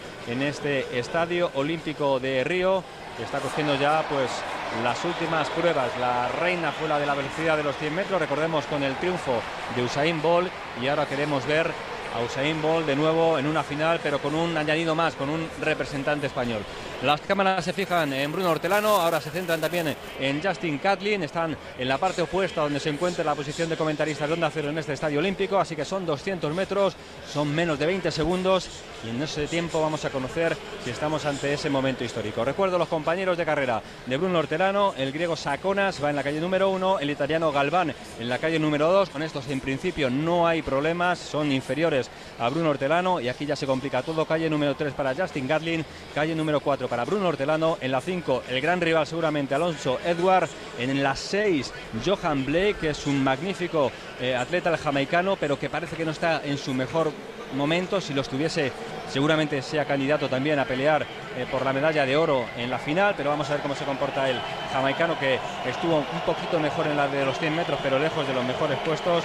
Y luego ya le acompañan también Mitchell Blake, el británico, en la calle número 7, y Martina, el holandés, en la calle número 8, veteranísimo atleta y que fue campeón de Europa hasta que los jueces revisaron la carrera y vieron que había invadido la calle contraria y por lo tanto fue Bruno Hortelano, que había sido segundo en Ámsterdam, el que recibió ese premio como actual campeón de Europa de la distancia. Martina que ha corrido en su carrera en 19.85, pero que este año ha hecho 20 a 11, es decir, una centésima mejor que Bruno Hortelano. La mejor marca de todos los participantes en esta serie histórica la tiene Justin Gatlin con esos 19.57, perdón, Johan Blake con 19.26, pero en lo que va de temporada el más rápido ha sido Justin Gatlin con un 19.75.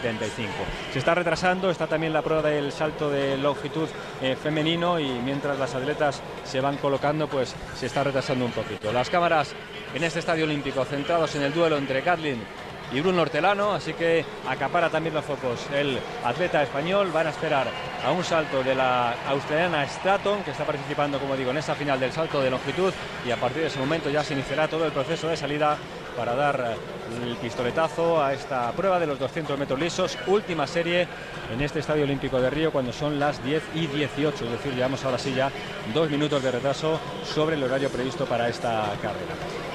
Saconas es un eh, griego de 26 años, eh, con una mejor marca personal de 20.09, pero esta temporada por, está por 20.31. Mateo Galván, el italiano que entrena en Rieti, eh, tiene 27 años, 20.50 y ahora ya sí, se hace el silencio, se baja la música y todo el mundo mira hacia esa recta opuesta, esa hacia curva que tendrán que hacer en primer lugar los atletas para luego encarar ya la recta principal de este estadio de Río de Janeiro. Se colocan en los tacos Gatlin, Blake, Hortelano, Edward. Son las calles principales. Por fuera, por la calle 8, Martina, el holandés, Va a sonar el pistoletazo de salida y tenemos 20 segundos por delante para contar qué pasa con Bruno Hortelano, si hace historia o no en estos Juegos Olímpicos de Río para el atletismo español. Ahí está la salida, vamos a ver, ha salido bien Hortelano, se coloca a la altura del panameño, le va a adelantar por la curva Justin Gatlin, que va bastante más rápido, vamos a ver cómo entra en la recta, Hortelano entra colocado entre los mejores, ahora va a remontar, vamos Hortelano que se coloca a la altura de Gatlin, Edward por delante, Gatlin, Edward Gatlin, Hortelano tercero, Edward Gatlin, Edward Gatlin, Hortelano tercero, tercero, tercero. En principio tercer tiempo, pero me parece a mí que no va a entrar, no va a entrar en la final. No va a entrar en la final, se toca la cabeza Hortelano porque la marca de Gatlin es de 20.08 y era la marca que necesitaba Hortelano para meterse en la final. Así que vamos a esperar a que sean los tiempos definitivos. La serie la ganó Justin Gatlin. La segunda plaza para Alonso Edward, muy igualado. Hortelano ha estado aguantando el ritmo en toda la recta con Gatlin. Pues mira, la victoria finalmente para Alonso Edward. Y ojo, ojo que hay sorpresa porque se va a quedar fuera Gatlin. Se va a quedar fuera Gatlin. Pues ha ganado Edward. Ha ganado Edward la carrera, pues desde esta posición donde acero parecía que era Gatlin el primero, pues no, finalmente se queda fuera Gatlin, se queda fuera de la final, en la gran historia de estos 200 metros, cuarta plaza para Bruno Hortelano con 20-16. Ha igualado lo que era el récord que tenía cuando vino aquí a los Juegos Olímpicos de Río, lo dejó en 2012. Gran sorpresa, gran sorpresa, no se puede meter en la final.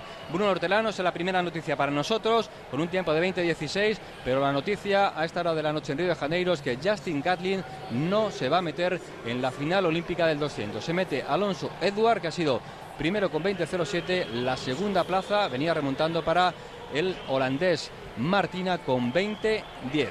Pues hasta aquí la noticia, eh, Carlas. eh, esto ha sido. Ha sido una lástima, la muy verdad, ¿eh? cerquita, Ha estado muy cerquita. No sé si po- podéis ver las imágenes, pero ha Sí, estado. sí, a totalmente. nada Lo estábamos viendo aquí en directo y nada, esos 20 segundos 16 centésimas que no ha podido batir y, y quedar por debajo de esos, de esos 20 segundos 9 centésimas. Muchísimas gracias por contarlo en directo a toda la audiencia de Onda Cero y que sigáis viviendo con toda esta energía los Juegos Olímpicos. Nosotros os escuchamos aquí desde los estudios. Buenas noches. Buenas noches. Bueno, nosotros estamos en directo, son las 3 y 21 minutos, las 2 y 21 en Canarias, esto es Noches de Radio, hasta las 4, las 3 en Canarias estaremos con más historias. Como es habitual al principio de esta segunda hora, nos tomamos un bocadillo, hoy un pelín más tarde, y después de haber corrido, pues eso, esos metros de atletismo aquí en directo en la radio. Aquí viene Mónica Gunter, que también seguía con entusiasmo esta carrera, aquí en directo, Mar Mayolas también, y en fin, todo el equipo del programa que está dispuesto a comerse un bocadillo. En eso sí somos campeones olímpicos. Cada noche en Onda Cero, Noches de Radio, con Carlas Lamelo.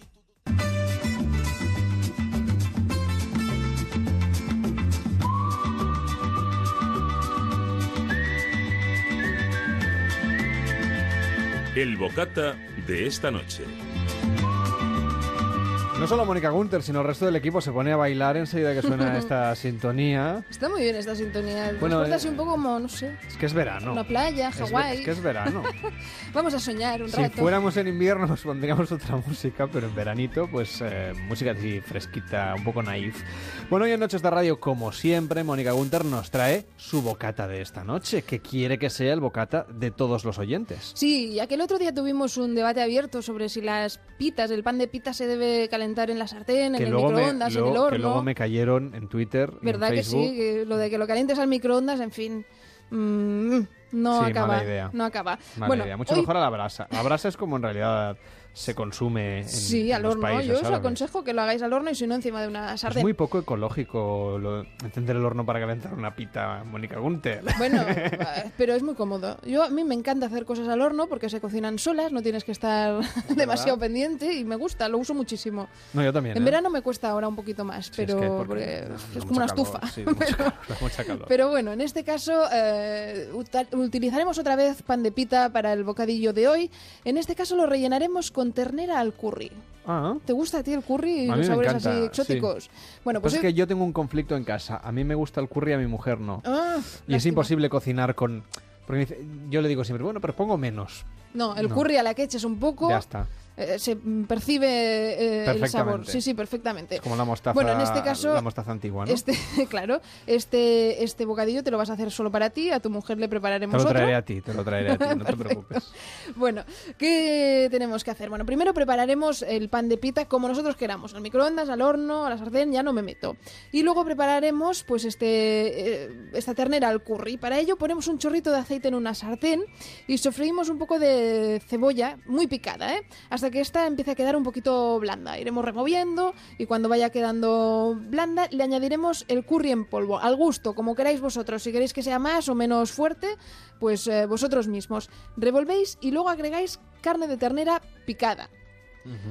Le echáis un poco de sal y de pimienta y vais eh, removiendo con una cuchara de madera hasta que la carne quede hecha y los ingredientes hayan quedado todos bien mezcladitos.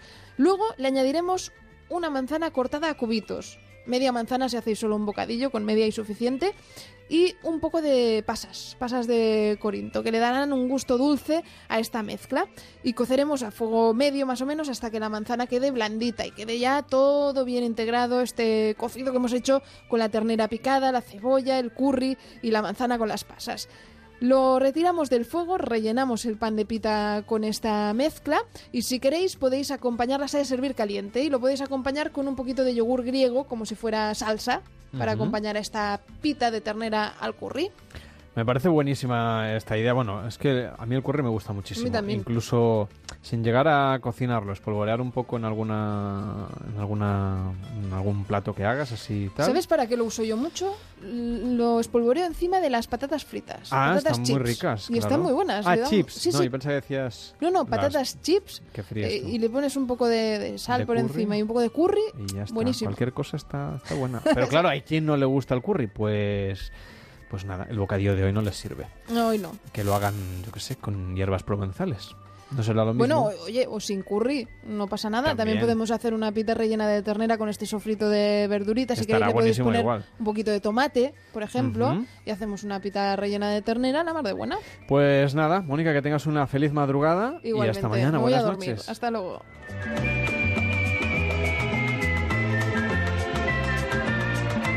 Este verano, Noches de Radio en Onda Cero.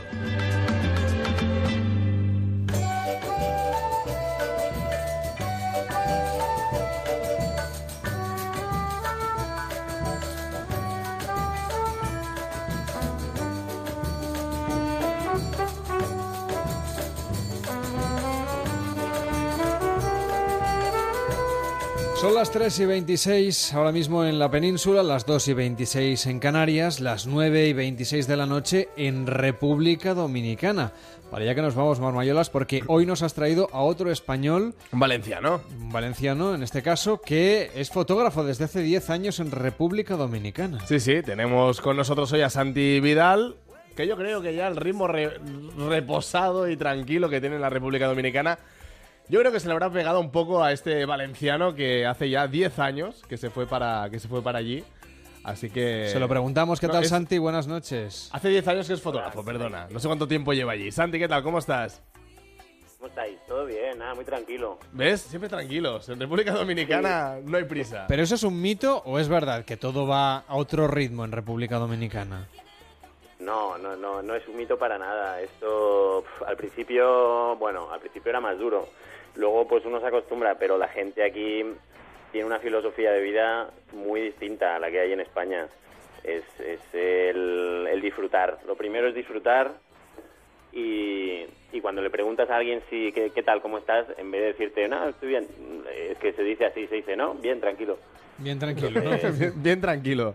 O sea, un japonés va, va a República Dominicana y le da un jamacuco, Te iba a preguntar por los alemanes, justamente, ¿no? El- Deben, No. deben alucinar. Madre mía, aquí viene un alemán o...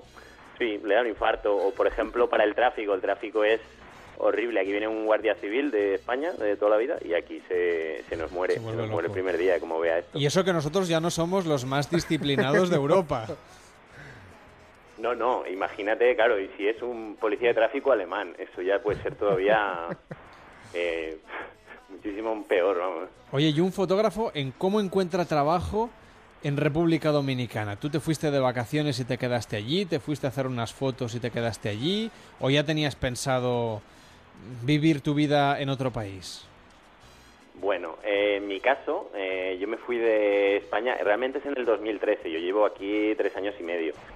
Em, yo encontré una oferta de, de empleo, eh, bueno, estaba buscando fotógrafos para un hotel de lujo y la verdad es que eh, sonaba muy bien. Eh, bueno, hablé con, con la persona que había publicado esto y, bueno, y me convenció y me vine a probar. Em, lo que pasa, que una vez llegas aquí, pues hay mucho choque, ¿no? Es muy distinto cómo se vive aquí a cómo se vive en España. Y, y bueno, y lo que es un hotel de cinco estrellas de repente son cuatro y donde había mucho mucha posibilidad de crecer y trabajar mucho, pues hay menos y yo me, me harto y me voy, ¿no? Y me pongo por mi cuenta, pues bueno, ya hasta el día de hoy.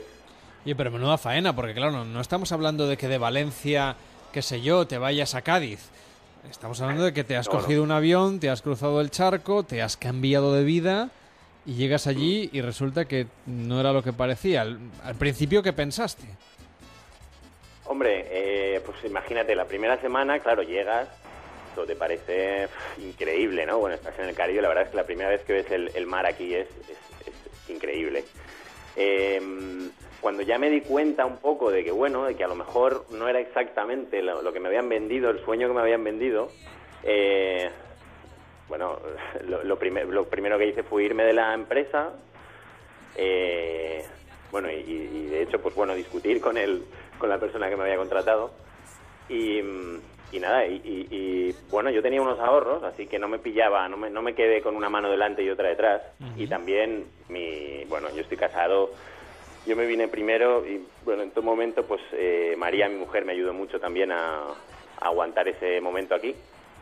Y, y nada, lo que pensé es que había muchos, era un sitio con muchas oportunidades y que, que, bueno, realmente la fotografía que se hacía en el hotel, que se estaba haciendo, bueno, en la empresa donde yo vine, que no era, no era una fotografía de calidad tampoco y que yo podía ofrecer más. Entonces, bueno, decidí que lo mejor era quedarme un tiempo y, y probar un poquito por mi cuenta a ver si encontraba una salida. Y bueno, y, y- y la fui encontrando. Porque tu mujer se quedó en España.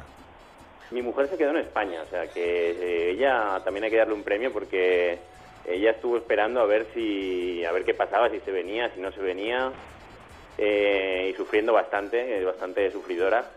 Y, y sí, yo estuve los dos primeros meses aquí y bueno, un mes y pico en el hotel y luego ya pues, ya te digo, independiente. Y ahora ya estáis juntos, ¿eh? Por eso ya se ha ido a la República Dominicana también.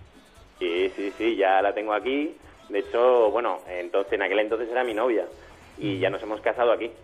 ¿Y cómo es una ¿Os habéis boda? ¿Cómo es una boda en República Dominicana? Tranquila. Es- eso seguro. Ya. Menos para la No, novia y el eh, novio, supongo.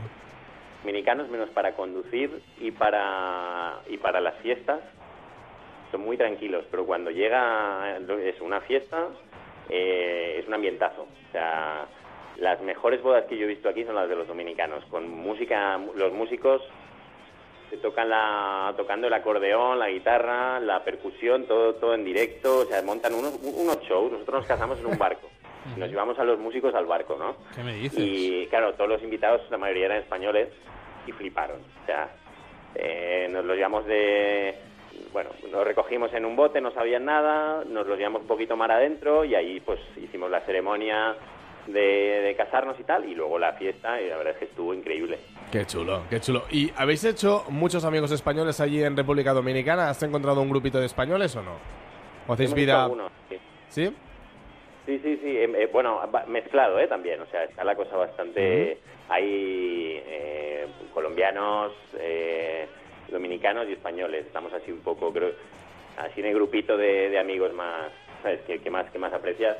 Eh, es, es variado. Aquí hay mucha gente de Colombia, de Venezuela, de, de España. Hay bastantes españoles, sobre todo catalanes y mallorquines. Y, y sí, sí, mucho. Y luego de Argentina y Uruguay también hay mucha gente. Y escúchame, y es un sitio bastante multi, ¿sabes? Bastante multi, mu- multi multipaís. hay, hay, es, es como muy, muy variado. hay sí. gente de todas partes, aunque evidentemente es una isla pequeña en Dominicana, pero cuéntanos, los españoles que van normalmente a este país suelen ir, pues eso, a un resort, a un hotel de lujo como el que se supone que tú ibas a trabajar, pero no sé si acaban conociendo el país, si, si digamos tú nos recomendarías, por ejemplo, cosas que no deberíamos perdernos, no solamente de lugares, sino de experiencias vitales. Tú nos hablabas de las bodas, ¿no? Pero cosas populares que hagan los que viven en República Dominicana y que muchos españoles, claro, van a la piscina, van a la playa, van al resort, pero se pierden, vuelven a España que casi no han conocido la realidad, ¿no? El día a día de los ciudadanos que viven ahí. Sí, sí, la verdad es que o sea, aquí lo que, lo que está por encima es, es el todo incluido. Y casi todo el turismo que viene es de todo incluido. Eh, en la zona este, que es bastante segura, no como Santo Domingo, que ahí sí que es más difícil recomendar a la gente que vaya por su cuenta, pero aquí en esta zona sí. Eh, hay, mira, hay sitios preciosos para visitar. Está, por ejemplo, hay una isla que se llama Saona. Es una isla que la han usado para películas, no, no, no sé en cuáles, eh, pero que ha salido el anuncio, en anuncios eh, bastantes veces y que es, es un paraíso. Te llevan ahí en un catamarán, pasas el día entero, te dan de comer, hay bailes, tal, hay fiesta, se animan y, y nada, y ese sitio es súper recomendable, que es la isla Saona. Y luego, por ejemplo, hay un parque natural muy chulo que está al nor, al noreste, de, bueno, hacia el norte, al norte de Punta Cana, en una península que hay que se llama Samaná, hay un parque que se llama Los Haitises, que son, eh, son las rocas estas que salen, tipo lo que se ve en Asia, que son rocas que salen del agua así muy altas, aisladas, ¿no? Como islotes, eh, con mucha fauna, es una pasada, la verdad es que es muy bonito de ver. O sea que, que realmente es así, es como vosotros decís, el, el todo incluido eh, está muy bien para descansar, pero, pero no, no te haces una idea de las maravillas que hay, que hay en este país, que las hay y, y, muchas. La verdad es que es una pasada y, y nos sorprendió bastante a, a mi mujer y a mí cuando ya pudimos viajar por aquí y yo lo recomiendo totalmente. Y Santi, tú como fotógrafo, ¿de qué estás trabajando actualmente? Porque claro, te has establecido personalmente, eh, por tu cuenta, como freelance, pero que haces fotografías de publicidad, de bodas, retratos, fotoperiodismo. Sí, sí, sí, sí. Yo he intentado, bueno, pues sobre todo cuando uno está empezando, ¿no? Que tiene que, que decir a todo que sí. bueno, a, a, casi todo, ¿no? Pero hay eh, en el terreno profesional, antes de poder especializarte, pues tienes que, bueno, tienes que romper mucha mano y ya te digo, y hacer muchos trabajos. Yo estoy ahora, por ejemplo, haciendo muchas bodas. Eh, con la mayoría de clientes americanos y canadienses, que es, que es digamos el mercado principal aquí. Que vienen a casarse a República Dominicana. Sí, señor, sí, sí, porque les sale, los, los precios aquí son bastante, incluido el viaje, incluyendo el viaje a un, a un, a un es, vale la pena. Dinero. Uh -huh. Sí, les vale la pena. La verdad es que está muy bien. Yo no sé cuándo llegaste allí, sobre todo el tema de la comida, porque lo que nos llega eh, normalmente es, es, comida más, más fuerte, ¿no? Más, más contundente, más picante. No sé si has notado mucha diferencia respecto a, a España, más en Valencia, ¿no? Tanta paella y tanta, tanta comida que teníais allí. No, no, no, no, te, no, te, no te podría decir cuánta. O sea, mira, yo me, yo me vine aquí hace tres semanas porque tenía trabajo. Estuve un, un par de semanas en, bueno, en España estuve un par, pero vamos, estuve tiempo de vacaciones y lo que más me está costando es, es la comida. Aquí el dominicano come arroz y pollo. Y, y sí, a veces con mucho picante y siempre te sacan el botecito de, de tabasco en la, en la mesa cuando vas a comer a algún sitio. Y, y para mí, que soy un fan de, de, de las navajitas, las gambas, la sardina, la plancha, pues... Lo echas de menos, ¿no? Eso, eso, eso cuesta mucho, eso cuesta. Eso es de las cosas que más cuestan. Bueno, y luego familia y amigos, por supuesto pero sí, sí, el tema de la comida, eh, cada vez que voy a España hago una ruta gastronómica. Pero luego, luego, dicen que por ahí, por ejemplo, el marisco eh, está bien de precio, alguno, pero claro, que no tiene la misma textura, por ejemplo, que el marisco del Atlántico que consumimos eh, por aquí, ¿no? Sí, es así, es así. Eh, aquí te puedes comer, bueno, pues un buen plato de, de langosta, de, vamos, pescada, pescada eh, artesanalmente aquí en, en, la zona, pues por unos mil pesos, que al cambio pueden ser unos 20, 25 euros. Y bueno, y te sacan casi un, casi un kilo ¿eh? de, langosta.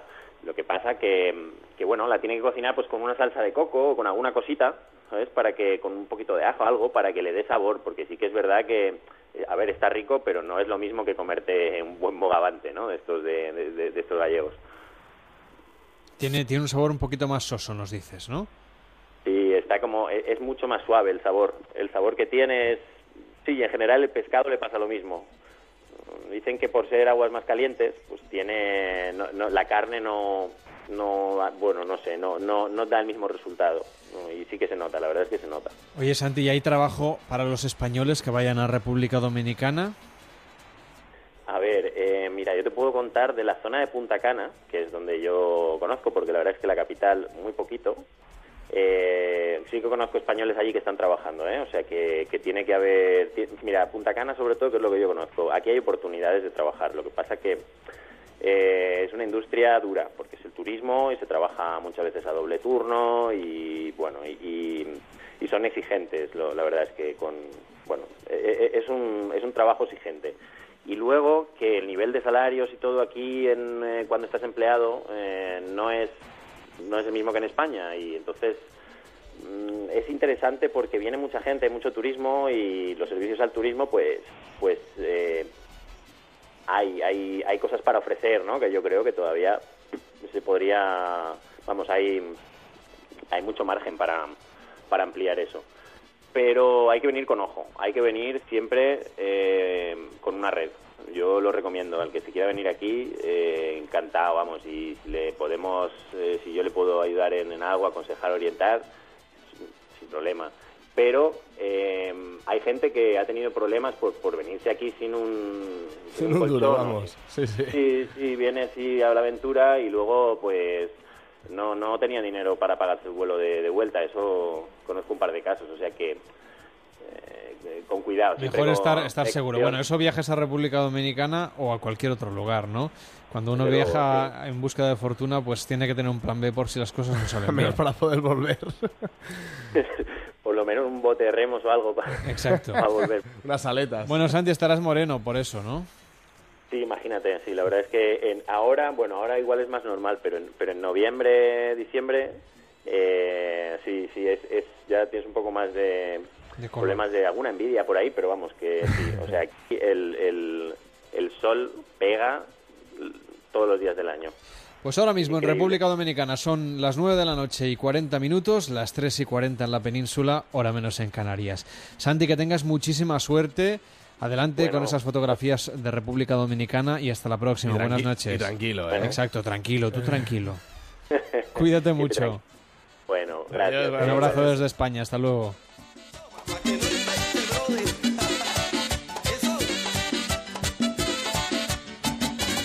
Este verano, Noches de Radio con Carlas Lamelo.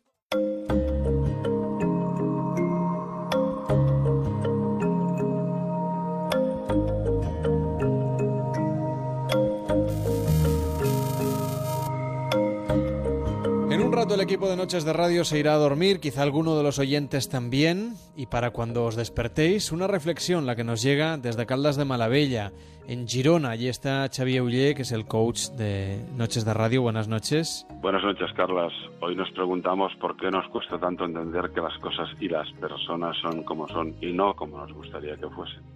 Porque aunque resulte de una lógica aplastante, a menudo lo olvidamos debido a nuestra escasa capacidad para aprender a leer las señales del entorno y para ajustarnos a las situaciones que la vida nos presenta. En vez de esto, aspiramos a que la situación acabe por adaptarse a nosotros. Vaya un despropósito. En vez de depurar una buena percepción del entorno para mostrarse receptivo a los avisos y acostumbrarse a discernir lo prioritario, vivimos instalados en la conducta del derroche de tiempo y energía con escasa o nula cintura mental. Reflexionad acerca de esta situación y decidid qué valor o valores pondréis a prueba para superarla. En este caso, la pista nos lleva a los valores de la adaptabilidad. Sí, sí, sí, esa gran asignatura inexistente en todos los planes de estudio, pero absolutamente necesaria. Buenas noches, con salud y armonía.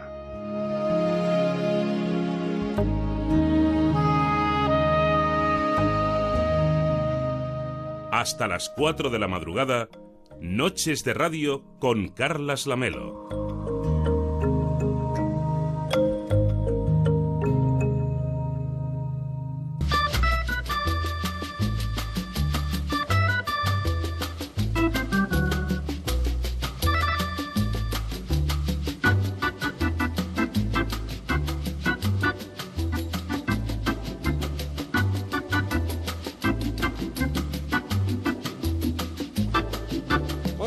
Noches de Radio buscamos gente que trabaje de madrugada como nosotros. Si es tu caso, mándanos un correo electrónico a noches@ondacero.es con tu nombre y tu teléfono y nos lo cuentas en directo. Hoy nos vamos a ir, Marc, hasta Benidorm otra vez. Ay, sí.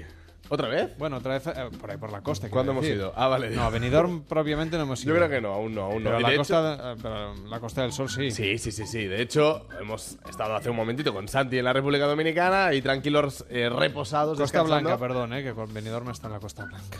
Y nos vamos ahora, pues como decías a Benidorm, vamos a la discoteca Penélope, una de las discotecas que tiene más fama seguramente, yo diría de España, porque es una discoteca que hace muchos años que funciona en un paraje, te diría, espectacular. Y nos escucha ahora mismo Edu Lozano, que es el jefe de Relaciones Públicas de esta discoteca. ¿Qué tal, Edu? Buenas noches. Buenas noches, ¿qué tal? Con muchas ganas de saludarte y de saber, por ejemplo, cómo se trabaja en una discoteca de la Costa Blanca, como decíamos, pues eh, con tantísima energía a estas horas de la madrugada y también, evidentemente, un día entre semana, porque hoy es un día, no sé, al menos en Madrid, en Barcelona, en quizá otras En ciudades de nuestro país. aún. Bueno, pero, te- pero- nos ha, pero nos ha costado ¿eh? encontrar una discoteca, por ejemplo, en Madrid, eh, que estuviera abierta Sí, esta es noche. verdad, Nos es hemos verdad. tenido que ir hasta la costa, hasta Benidorm, donde sí que verdaderamente hay mucho ambiente. Pese a estar en la mitad de la semana y ya en la segunda parte del mes de agosto, ¿qué tal respira el ambiente, la madrugada en la ciudad de Benidorm? Pues la verdad que muy bien, la verdad no, no, no nos podemos quejar y, y bueno, somos un, un punto de encuentro eh, en Benidorm, la verdad que, que está muy bien, que sigue siendo fiel la gente año tras año y da igual que sea lunes, martes, miércoles, la afluencia de gente siempre, siempre son fieles. Y me han contado que tenéis un beach club, es decir, que hay un, un Hay de trocito de, playa. Sí, ¿Cómo es sí, esta sí. discoteca? Está, está el Penélope Playa y el Penélope Discoteca. Y claro, el, el de la playa es el que está eh, abierto los 365 días del año. Y, y aquí estamos, eh, punto de referencia en las noches de venidor y, y con toda la gente aquí pasándolo bien e intentando que repitan cada año igual. Claro, me imagino que 365 días lo que debéis tener ahora mismo de clientes es muy diferente a lo que tendréis dentro de un mes. Un mes y medio. efectivamente. y 20 días, sí, efectivamente. Sí, luego ya es un poquito más la clientela fija de, de venidor y... Los residentes. y- efectivamente. El turista, mm, ¿de dónde es? Ahora mismo, por ejemplo, es mucho italiano y mucho francés. Buf. ¿Y qué buscan los italianos, por Peligro. ejemplo, y los franceses? Mujeres, mujeres. Vale.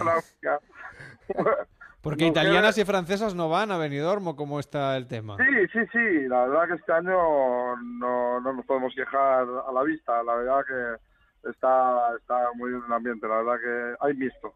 Bueno, y cuéntanos, por ejemplo, yo he estado revisando vuestros disjockeys, los residentes de Zombie Kids.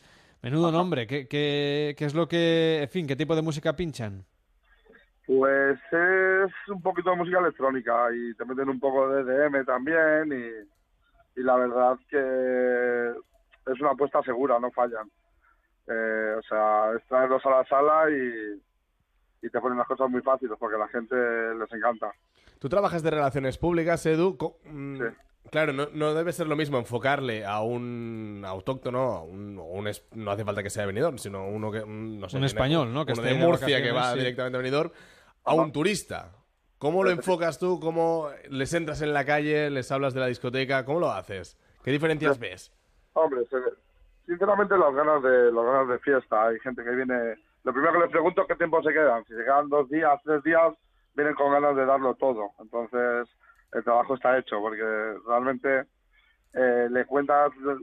Antiguamente podrías enmascarar un poco la situación de, de la fiesta que tienes, tal, depende del turismo, pero eh, la gente dices la verdad, la fiesta que tienes, el buen rollo que hay y, la verdad que el tanto el turista como la gente de Benidorm eh, le apetece pasárselo bien, ya que como la discoteca las tenemos cerradas en invierno, pues están deseando que llegue el verano para, para subir y, y darlo todo ahí. Oye, he visto que hay, hay gente, por ejemplo, que se acerca a vuestra discoteca y se hacen muchas fotografías, muchas selfies. Eso, eso luego, digamos, eh, para las discotecas es importante que la gente eso participe, interactúe, comparta en las redes sociales. ¿Le hacéis algún tipo de seguimiento a la historia?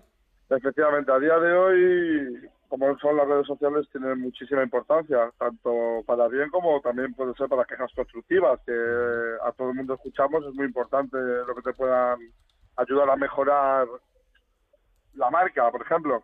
Y, y sí, sí, eh, la verdad que interactuamos mucho con, con las redes sociales. Es, también es un clásico, tú eh, no puedes venir a Benidorm y no hacerte un foto gente que igual no ha entrado ni a Penélope, pero por el logo ya se hacen la fotografía.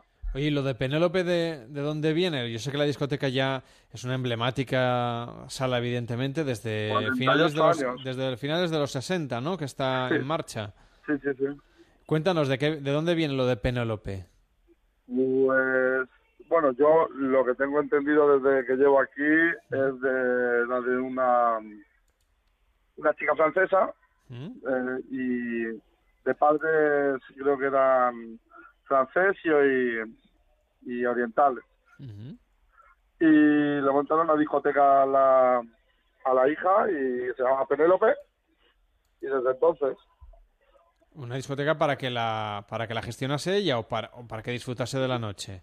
No, no, la gestionaban los padres eh, en conmemoración de ella. Homenaje a la, a la chica. ¿Y si te Eh, llamas efectivamente. Penélope, tienes un descuento allí o no? Eso no. Eh, bueno, suele, suele- suelen decirlo y bueno, solemos tener algún detalle. Claro, pues si, si tiene barba, no cuela, ¿no? No, no, no. A ver, si me enseña el DNI y pone DNI y tiene barba, pues lo hacemos igual, no hay problema. Exacto. Cuéntame, ¿hay gogos, por ejemplo? ¿Hay algún tipo de animación en esta discoteca? Tenemos todo, sí, todo tipo de espectáculos. Tenemos desde Lesman, robots eh, con luces, eh, espectáculo, animación, gogos.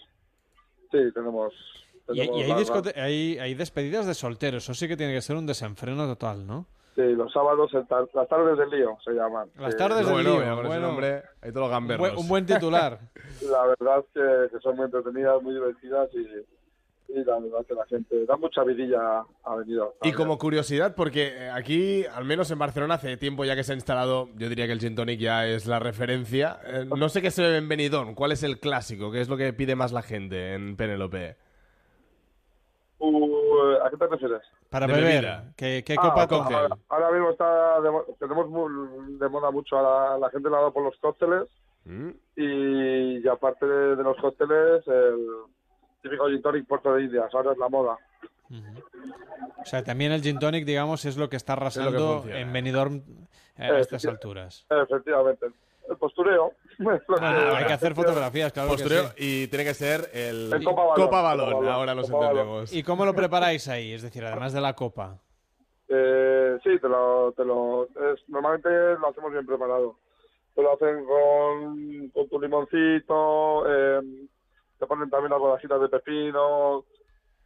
Todo medianamente como lo quieras, si lo quieres preparado en mesa o si lo quieres en la barra directamente, lo quieres rápido, pues rápido. Oye, ¿y hay zona VIP? Eh, sí, sí, tenemos. Eh, bueno, en la sala tenemos terraza y aparte de la terraza tenemos reservados de zona VIP. Y, por ejemplo, si nosotros vamos a un reservado, ¿qué diferencia habrá entre estar en la pista y estar en ese reservado? Eh, pues, hombre, los reservados tienes tu espacio para tienes que consumir mínimo una botella. Entonces tú tienes tu espacio acordonado, tus sillones, eh, donde nadie te molesta, donde tienes un seguridad al lado y, y estás exclusivamente tú y quien tú decidas que esté. Y estás más que nada también a pie de pista, no te molestan, eh, es más íntimo. ¿Y hay mucha demanda de reservados o Sí, con la crisis la normalmente cosa a ha bajado? a primera hora, a las doce y media, están ya todos cogidos. Bueno, pues habrá que ir con tiempo entonces. Apúntanos. Gracias Tú por estar... llamas, tú me llamas y no tienes problema. hombre. Sí, sin problema. Para allá que nos vamos en cuanto nos podamos Con la escapar. Copa Balón. Oye, mu- muchísimas gracias por estar con nosotros en directo casi a las 4 de la madrugada en Benidorm y hasta la próxima. Buenas noches. Pues todo día, muchas gracias. Un saludo. Nos dice Javier Barroso, por ejemplo, Carlas, pues aquí currando como todas las noches, reponiendo sin parar. Pues mándanos un correo, Javier, con tu teléfono y si puedes atendernos, pues te llamamos y nos lo cuentas. Ya sabes, eh, nos puedes llamar ahora al 93 343 54 50 o nos mandas un correo a noches arroba onda cero punto es.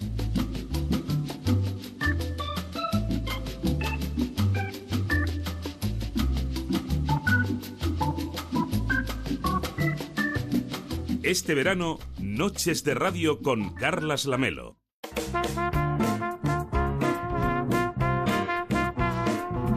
El chiringuito de esta noche.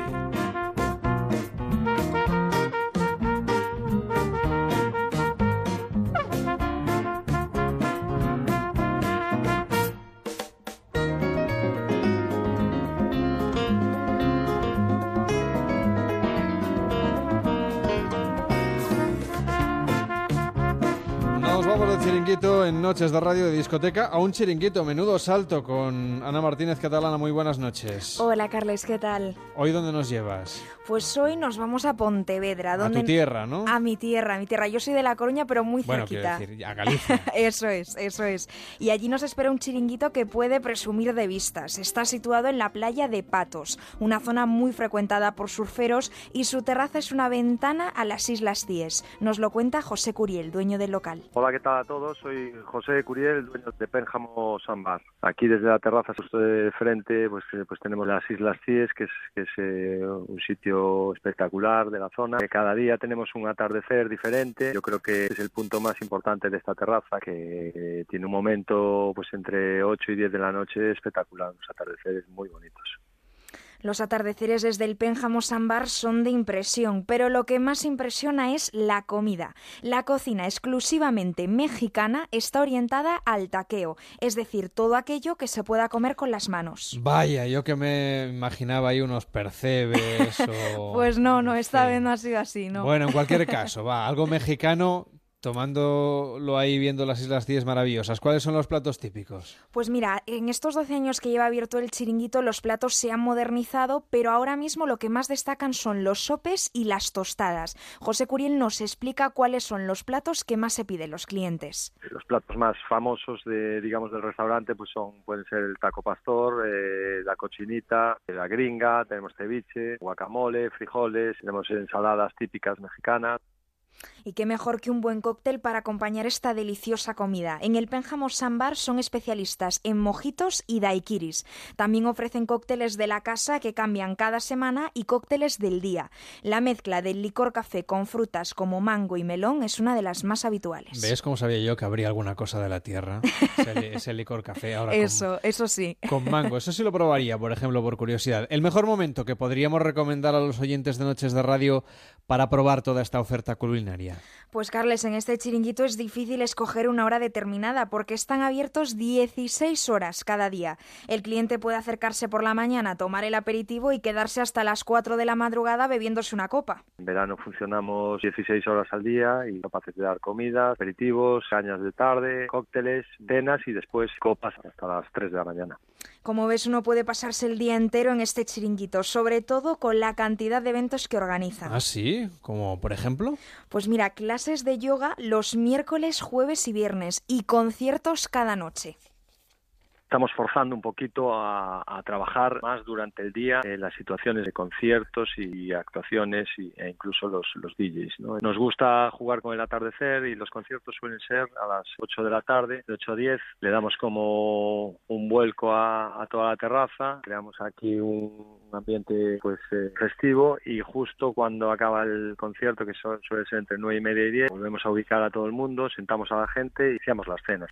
Para saber qué es lo que hace tan especial a este chiringuito, nos quedamos con las palabras de su dueño. Y realmente encanta ver cómo el local es capaz de, de transformarse en cuestión de un cuarto de hora, pues en, en un sitio en el que está bailando la gente, a que de repente pues la gente se sienta, cena tranquila, pues cuando acabe la cena vuelve a ponerse a pinchar el, el DJ y entonces se, se vuelve a levantar la gente. Entonces a mí es una de las partes que más me gusta del local, lo camaleónico que puede llegar a ser.